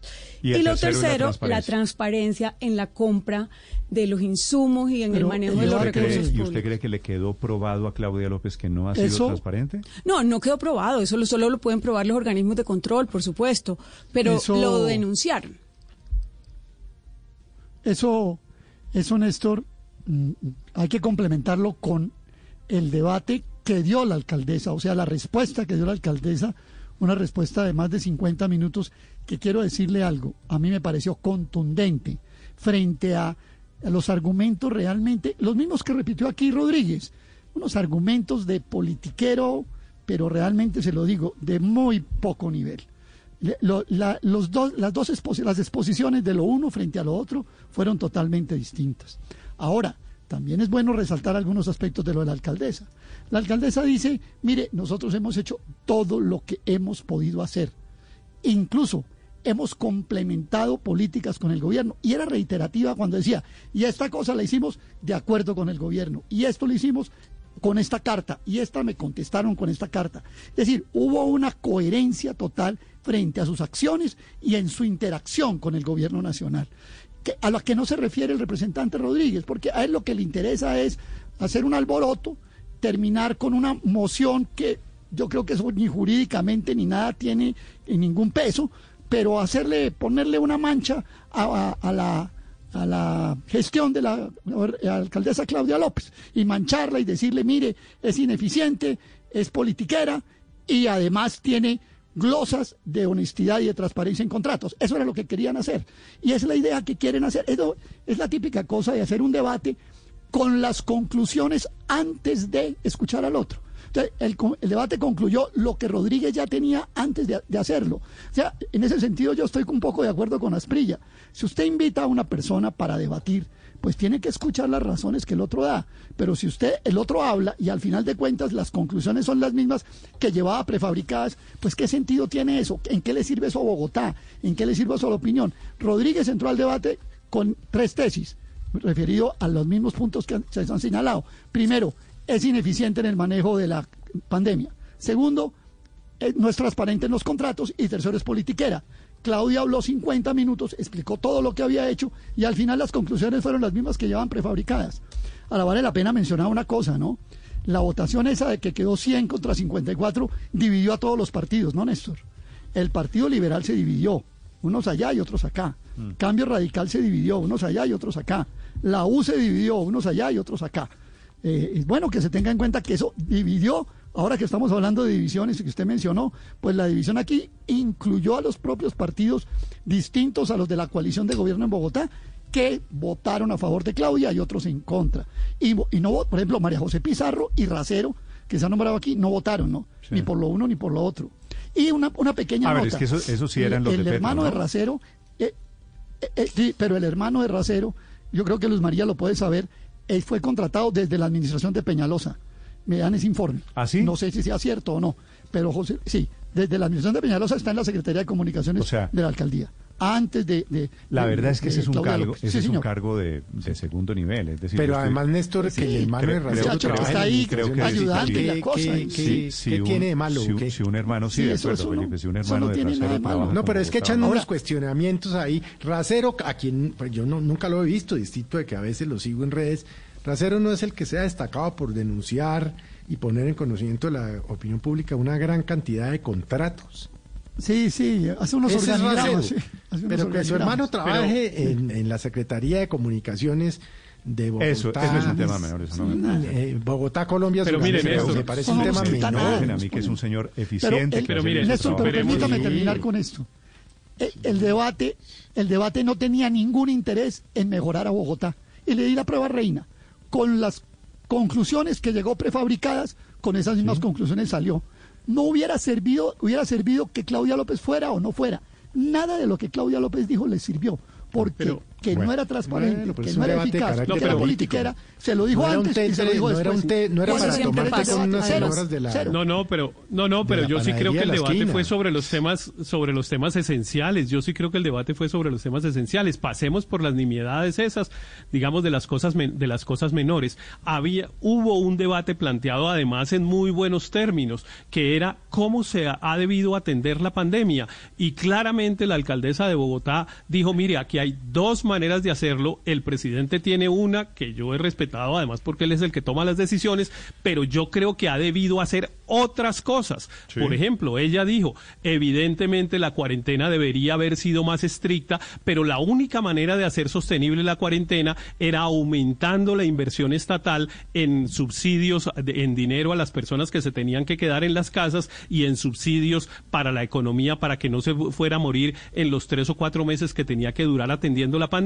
Y para eso había que de- ordenar un impuesto al patrimonio y otras cosas mencionó la, mencionó la alcaldesa. Ese era el debate de fondo. La alcaldesa dijo, mire, en Colombia tuvimos que eh, abrir la cuarentena desde el 27 de abril, lo cual ha tenido una consecuencia que está ahí en las estadísticas, que es un incremento aceleradísimo en los indicadores fundamentales de la pandemia, que es más contagiados, más muertos, más hospitalizados, más personas atendidas en UCI. Y nos tocó hacer eso porque el gobierno nacional no hizo el esfuerzo fiscal suficiente para dar los subsidios que permitieran tomar otra política. Ese es el debate de fondo y ese además va a ser el juicio de la historia Sí, en relación con el manejo de esta pandemia. Usted, Héctor, usted viendo los niveles de la gente, porque aquí hay, es decir, el mismo, el mismo tema, aplíquele dos termómetros.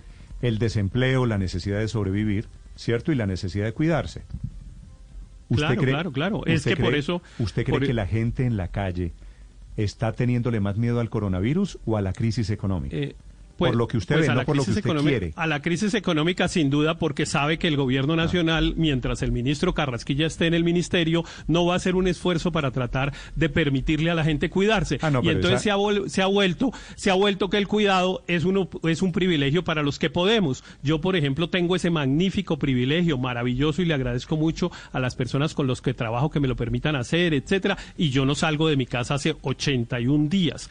Eh, y entonces seguramente yo tengo mucho menos riesgo de contagio que a esos que les toca ir a buscar el, el- el sustento diario porque el subsidio en dinero que ha debido llegarle a sus casas no llegó porque el- al presidente y al ministro Carrasquilla, efectos, especialmente Héctor, al ministro Carrasquilla, es- que es al que toma las decisiones porque el presidente aquí no necesariamente es que las toma todo es el todas. gobierno nacional. Eh, Claudia López no tiene que ayudar claro, como alcaldesa de Bogotá. Claro, no, claro, los, subsidios en dinero para eso los da el gobierno el gobierno nacional, eso sí hay una división No, clarísima de competencias. nadie está esperando, no, el- nadie está también esperando. El gobierno claro, también claro, el único para- munici- para el único municipio perdón. que da eso, el único municipio es que da eso es Bogotá. Eso Barranquilla no da un peso, entonces? porque obviamente a los alcaldes locales no les corresponde hacerlo. Y en Barranquilla mire cómo están las cifras del COVID y esos son amiguísimos del gobierno y el gobi- y el presidente, mejor dicho, no hay gobierno local mm, que trabaje más en coordinación y más siguiendo los temas del gobierno nacional que el gobierno de Barranquilla. Eh, porque eso es una mezquindad ponerse a, a suponer Héctor, que hay entonces más su o tesis- menos contagio tesis porque la gente el no COVID trabaja está disparado en. Barranquilla es por culpa El- del gobierno nacional.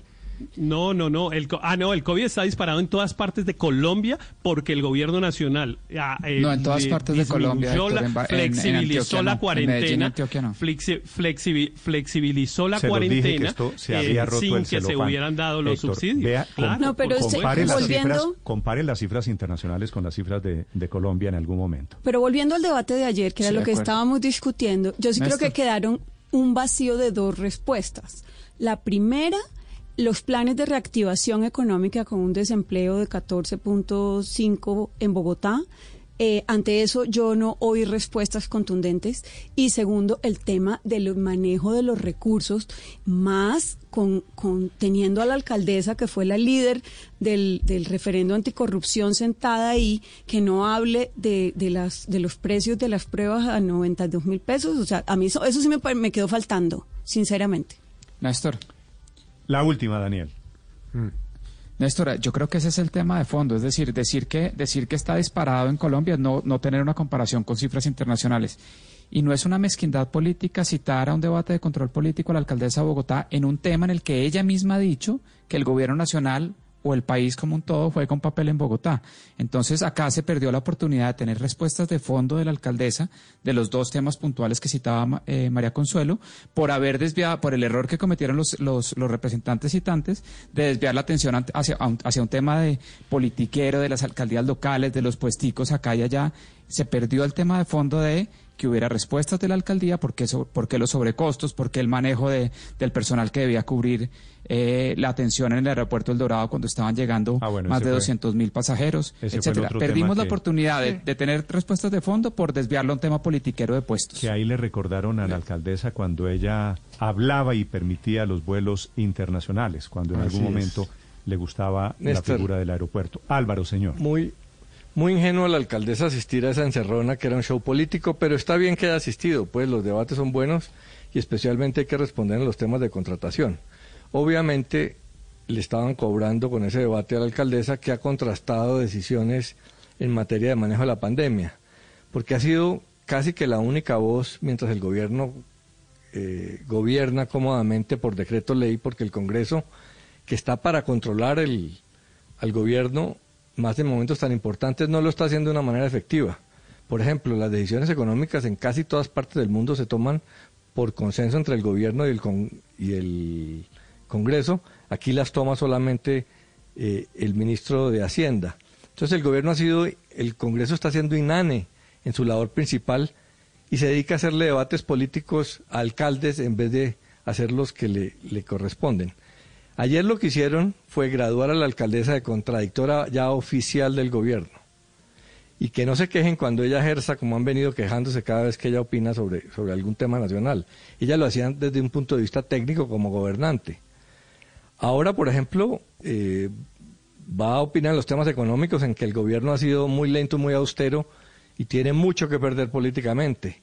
Ahora que se está disparando el coronavirus, graduar a la alcaldesa, que ha sido la que ha tenido una posición más firme en el tema de, de, ser estrictos en salud, pues al gobierno no le, no le conviene. Eh, y pues vendrán los la devolución de ataques a los ah, ministros. claro. Eduardo Rodríguez es uno de los congresistas más cercanos al presidente. O sea que le estaba haciendo una vuelta al gobierno. Esto no es los el, el ala radical eh, populista del Centro Democrático. No, este es el ala oficialista que le declaró la guerra ayer totalmente a la, a la alcaldesa, buscando voltear puntos fuertes de la alcaldesa. No, pero usted ve al presidente Duque pues, que, que, no tiene nada más que hacer porque está en Raskin Ball. No, no, entonces el presidente Duque no tiene nada, que ver con eso. Llamando a Eduardo Rodríguez decirle joda a Claudia López. Yo, no sé si llamándolo, pero es hasta ridículo pues pretender ahora que el, que el presidente de la República eh, ni se enteró de esto cuando, uno de esos parlamentarios lo que hacen los parlamentarios del Centro Democrático. cuando uno del... cuando el Centro Democrático está en desacuerdo con Duque es que Duque no maneja el partido. Y para decir pero, pero que Duque pero, dio, pero podamos hablar del presidente podamos hablar del presidente Duque en esta emisora sin sin que lo interrumpan a uno y, y entre en una defensa ciega de eso. yo lo que estoy diciendo es yo lo que estoy diciendo es Eduardo Rodríguez es uno de los parlamentarios más cercanos del presidente no es una ala, no es una rueda suelta de, ese partido. O sea que eh, es obvio que todo el mundo se entienda notificado como que el presidente permitió un ataque político muy fuerte a la alcaldesa. Y ah, entonces, la alcaldesa que no le había hecho, la alcaldesa que no le había hecho ningún ataque político. Que le había hecho críticas técnicas como gobernante porque está en su obligación, más cuando no hay Congreso y, y nadie está haciendo la voz alterna. Hay una Pero mire, ni Trump Néstor, ni Trump llegó a achacarle a los alcaldes la responsabilidad de los contagios, porque eso se devuelve. Al final, la responsabilidad es del gobierno porque eh, con la apertura o cierre es que realmente responde con eso. Y terminado, eh, terminaron coincidiendo con Petro. Los mismos ataques que hace Petro contra la alcaldesa los terminó haciendo. por ejemplo, lo de Fajardo, este que es puro ataque político. Desde Barranquilla, sobre sus cifras, Ricardo. Pues Néstor, es que nos están enviando el cuadro de la realidad de hoy del coronavirus y es muy importante lo que ellos plantean. Primero, la cantidad de pruebas que están haciendo diariamente y entre más pruebas, pues más contagios. Pero además de eso, ¿cuántas personas hoy están hospitalizadas o en cuidados intensivos por el coronavirus? Fíjense las cifras, Néstor eh, y oyentes. Se han tomado en total 8.968 muestras en Barranquilla Sí, señor. De esas 2.772 personas dieron positivo con el COVID-19. Ojo, 2.772. De ellas, 1.995 están en la casa. Un porcentaje importante. 635 ya se recuperaron. 43 están hospitalizadas y 14 están en unidad de cuidados intensivos. La cifra realmente es baja y lo que dicen es, mire, puede haber muchos casos y seguramente así va a ser en el país, pero el control que se hace de tal forma de que sea muy bajo el porcentaje de personas hospitalizadas, eh, también hay que tenerlo en cuenta en, este escenario. Las cifras son para los dos lados. 9 de la mañana, 52 minutos.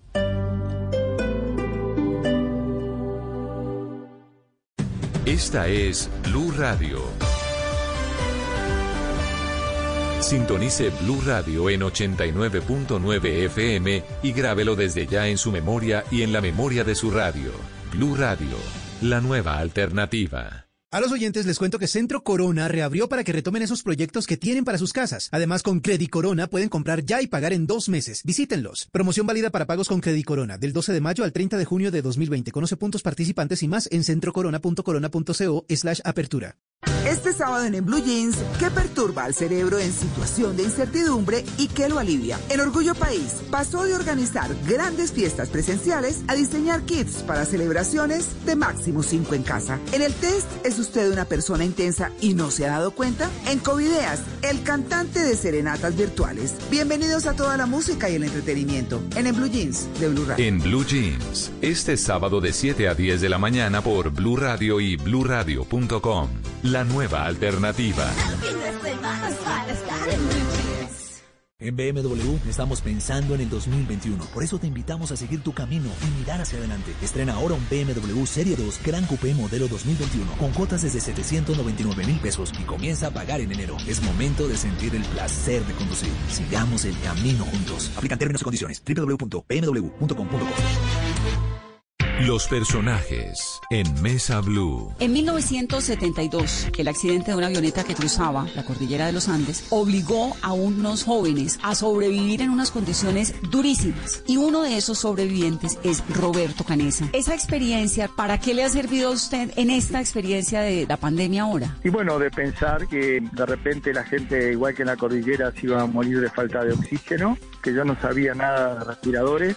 Y dije, bueno, si salía a caminar la cordillera paso a paso, yo voy a empezar a caminar hacia un respirador a ver hasta dónde llego. Que no se acabe su día sin escuchar Mesa Blue, lunes a viernes, 8 pm, Blue Radio y bluradio.com. La nueva alternativa.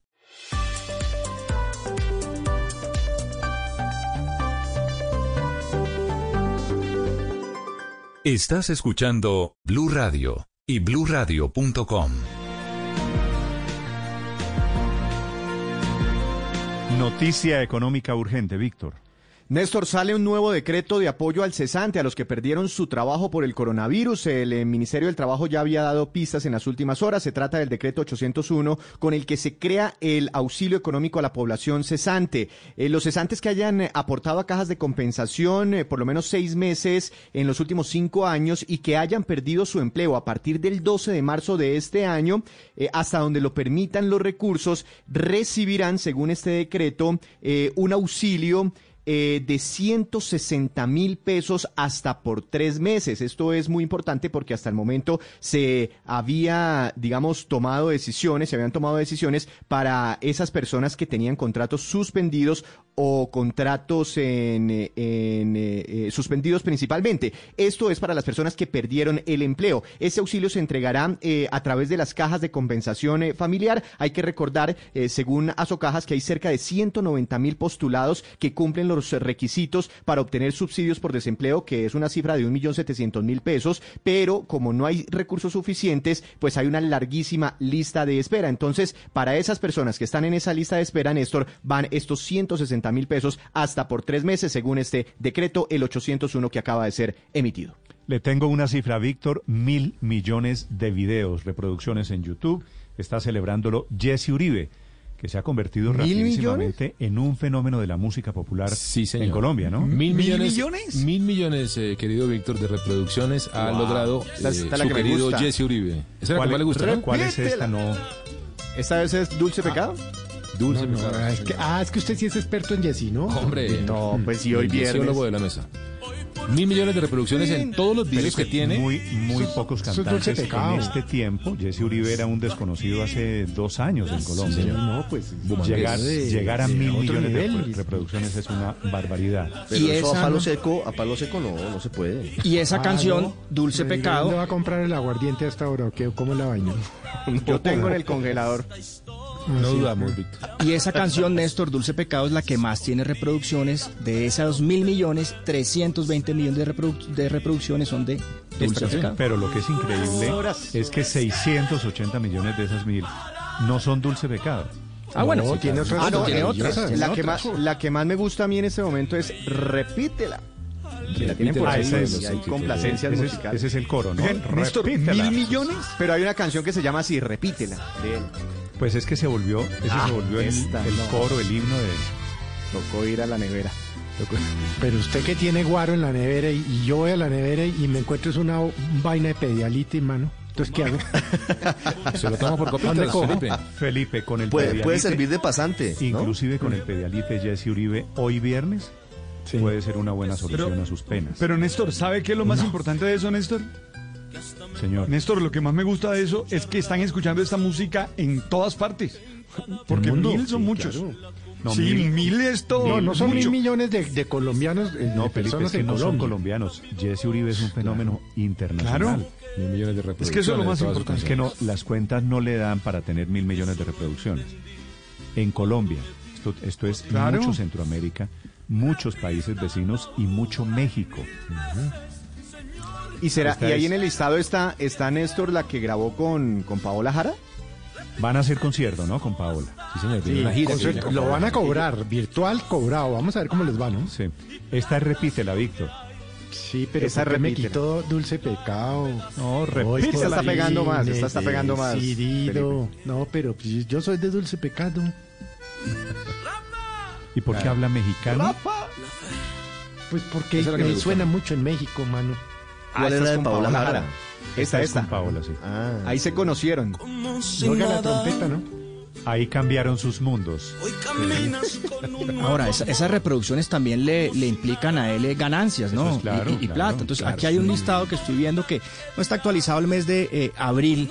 Y, y- y ¿Cuánto dice, por ejemplo, en el mes de marzo, eh, cerca de 16 mil dólares solamente por este tema de YouTube y sus reproducciones. Allá, en febrero, en febrero millonario. 17 mil dólares. 16 mil En, en- dólares. en enero Eso- casi 40 mil. Felipe, ese cheque para youtubers, que para estos efectos pueden ser comediantes, cuentachistes, cantantes, lo que sea, ese cheque llega en dólares. Claro, si claro, usted claro. divide por el cambio del dólar, en ese momento estábamos, estábamos con dólar a, a 4 mil.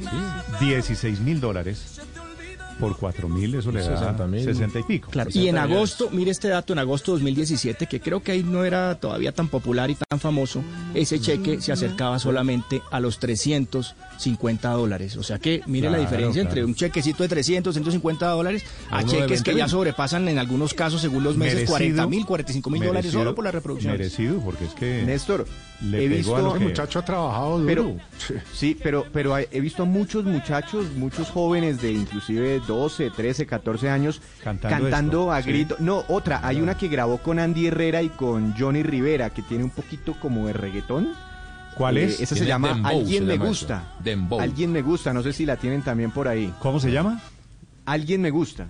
Alguien me gusta. Bueno, vayan a la nevera, Víctor. Este- Alguien Vaya, Víctor, mientras la ponen, saque el guaro. Vaya, vaya, vaya, hermano. ¿Cómo- pero cómo es, no- Víctor? Se den cuenta nadie, güey. ¿Cómo es? Alguien Este- me gusta. Y no puedo No. Describirlo. Algo así dice. Uy, Pero que la pongan. Uy, ¿cómo? musical, Uy, ¿cómo? Sírvelo. Que tiemble, que tiemble Jesse Uribe. Padre, usted no es el único que canta aquí. Ah, esa, esa, esa. Esta la están escuchando mucho los, los pelados hoy en día. Alguien me gusta, pero no puedo decirle. Tiene una vida construida que no puedo destruirle.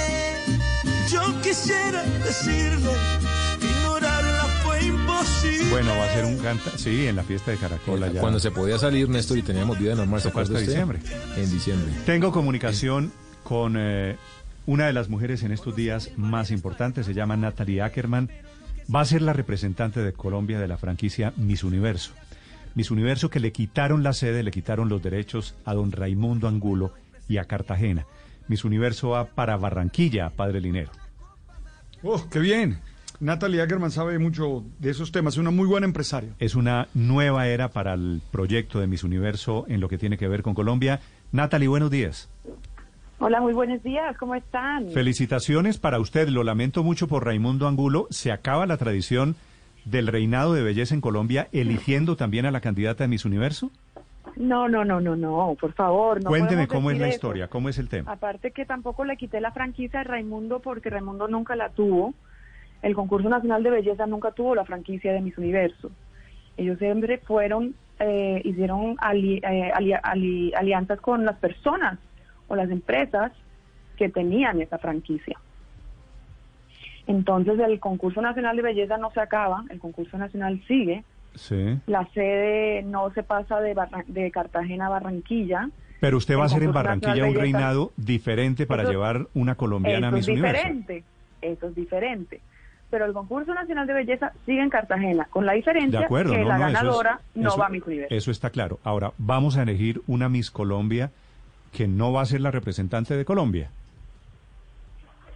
La señorita Colombia no será la representante de Colombia Miss Universo. Sí. La única representante y la única, organiza eh, la única organización que tiene esa franquicia es el Miss Universe Colombia y es, es el que tiene el derecho de enviar a su ganadora como representante a Miss Universo. Ok. Natalia, ahora cuénteme cómo va a ser. Eh, ¿Será un nuevo reinado? ¿Será siempre en Barranquilla? ¿Qué tiene pensado usted? Eh, en este momento estamos viendo cómo eh, avanzamos con esta situación de la pandemia. Pero en algún momento nosotros iniciaremos las inscripciones y ahí, dependiendo de la situación mundial, eh, nosotros vamos a decidir si finalizamos la elección en un concurso o de manera directa. Natalie, es una iniciativa importante para usted y para Barranquilla, pero viendo la realidad hoy, los reinados de belleza están de capa caída y, y, cada vez hay voces más críticas diciendo, mire, ese es un espectáculo de otros tiempos, un espectáculo que ya no se ve bien porque, entre otras, trata a la mujer como si fuera un objeto. ¿Cómo, cómo defender un concurso de belleza en medio de esa realidad que es innegable? Nosotros sabemos que hoy en día el concepto de belleza de Miss Universo ha cambiado. Eh, Miss Universo eh, se fija en una mujer, no Miss Universo hoy en día no es solo la mujer bonita y ya. Como dices tú que algunos pues la veían como un objeto, un objeto y ya. Hoy en día la Miss Universo es una mujer emprendedora, es una mujer inteligente, guerrera, una embajadora, una mujer que tiene voz, una mujer que sabe hablar de muchos temas, una mujer que, que tiene muchísimo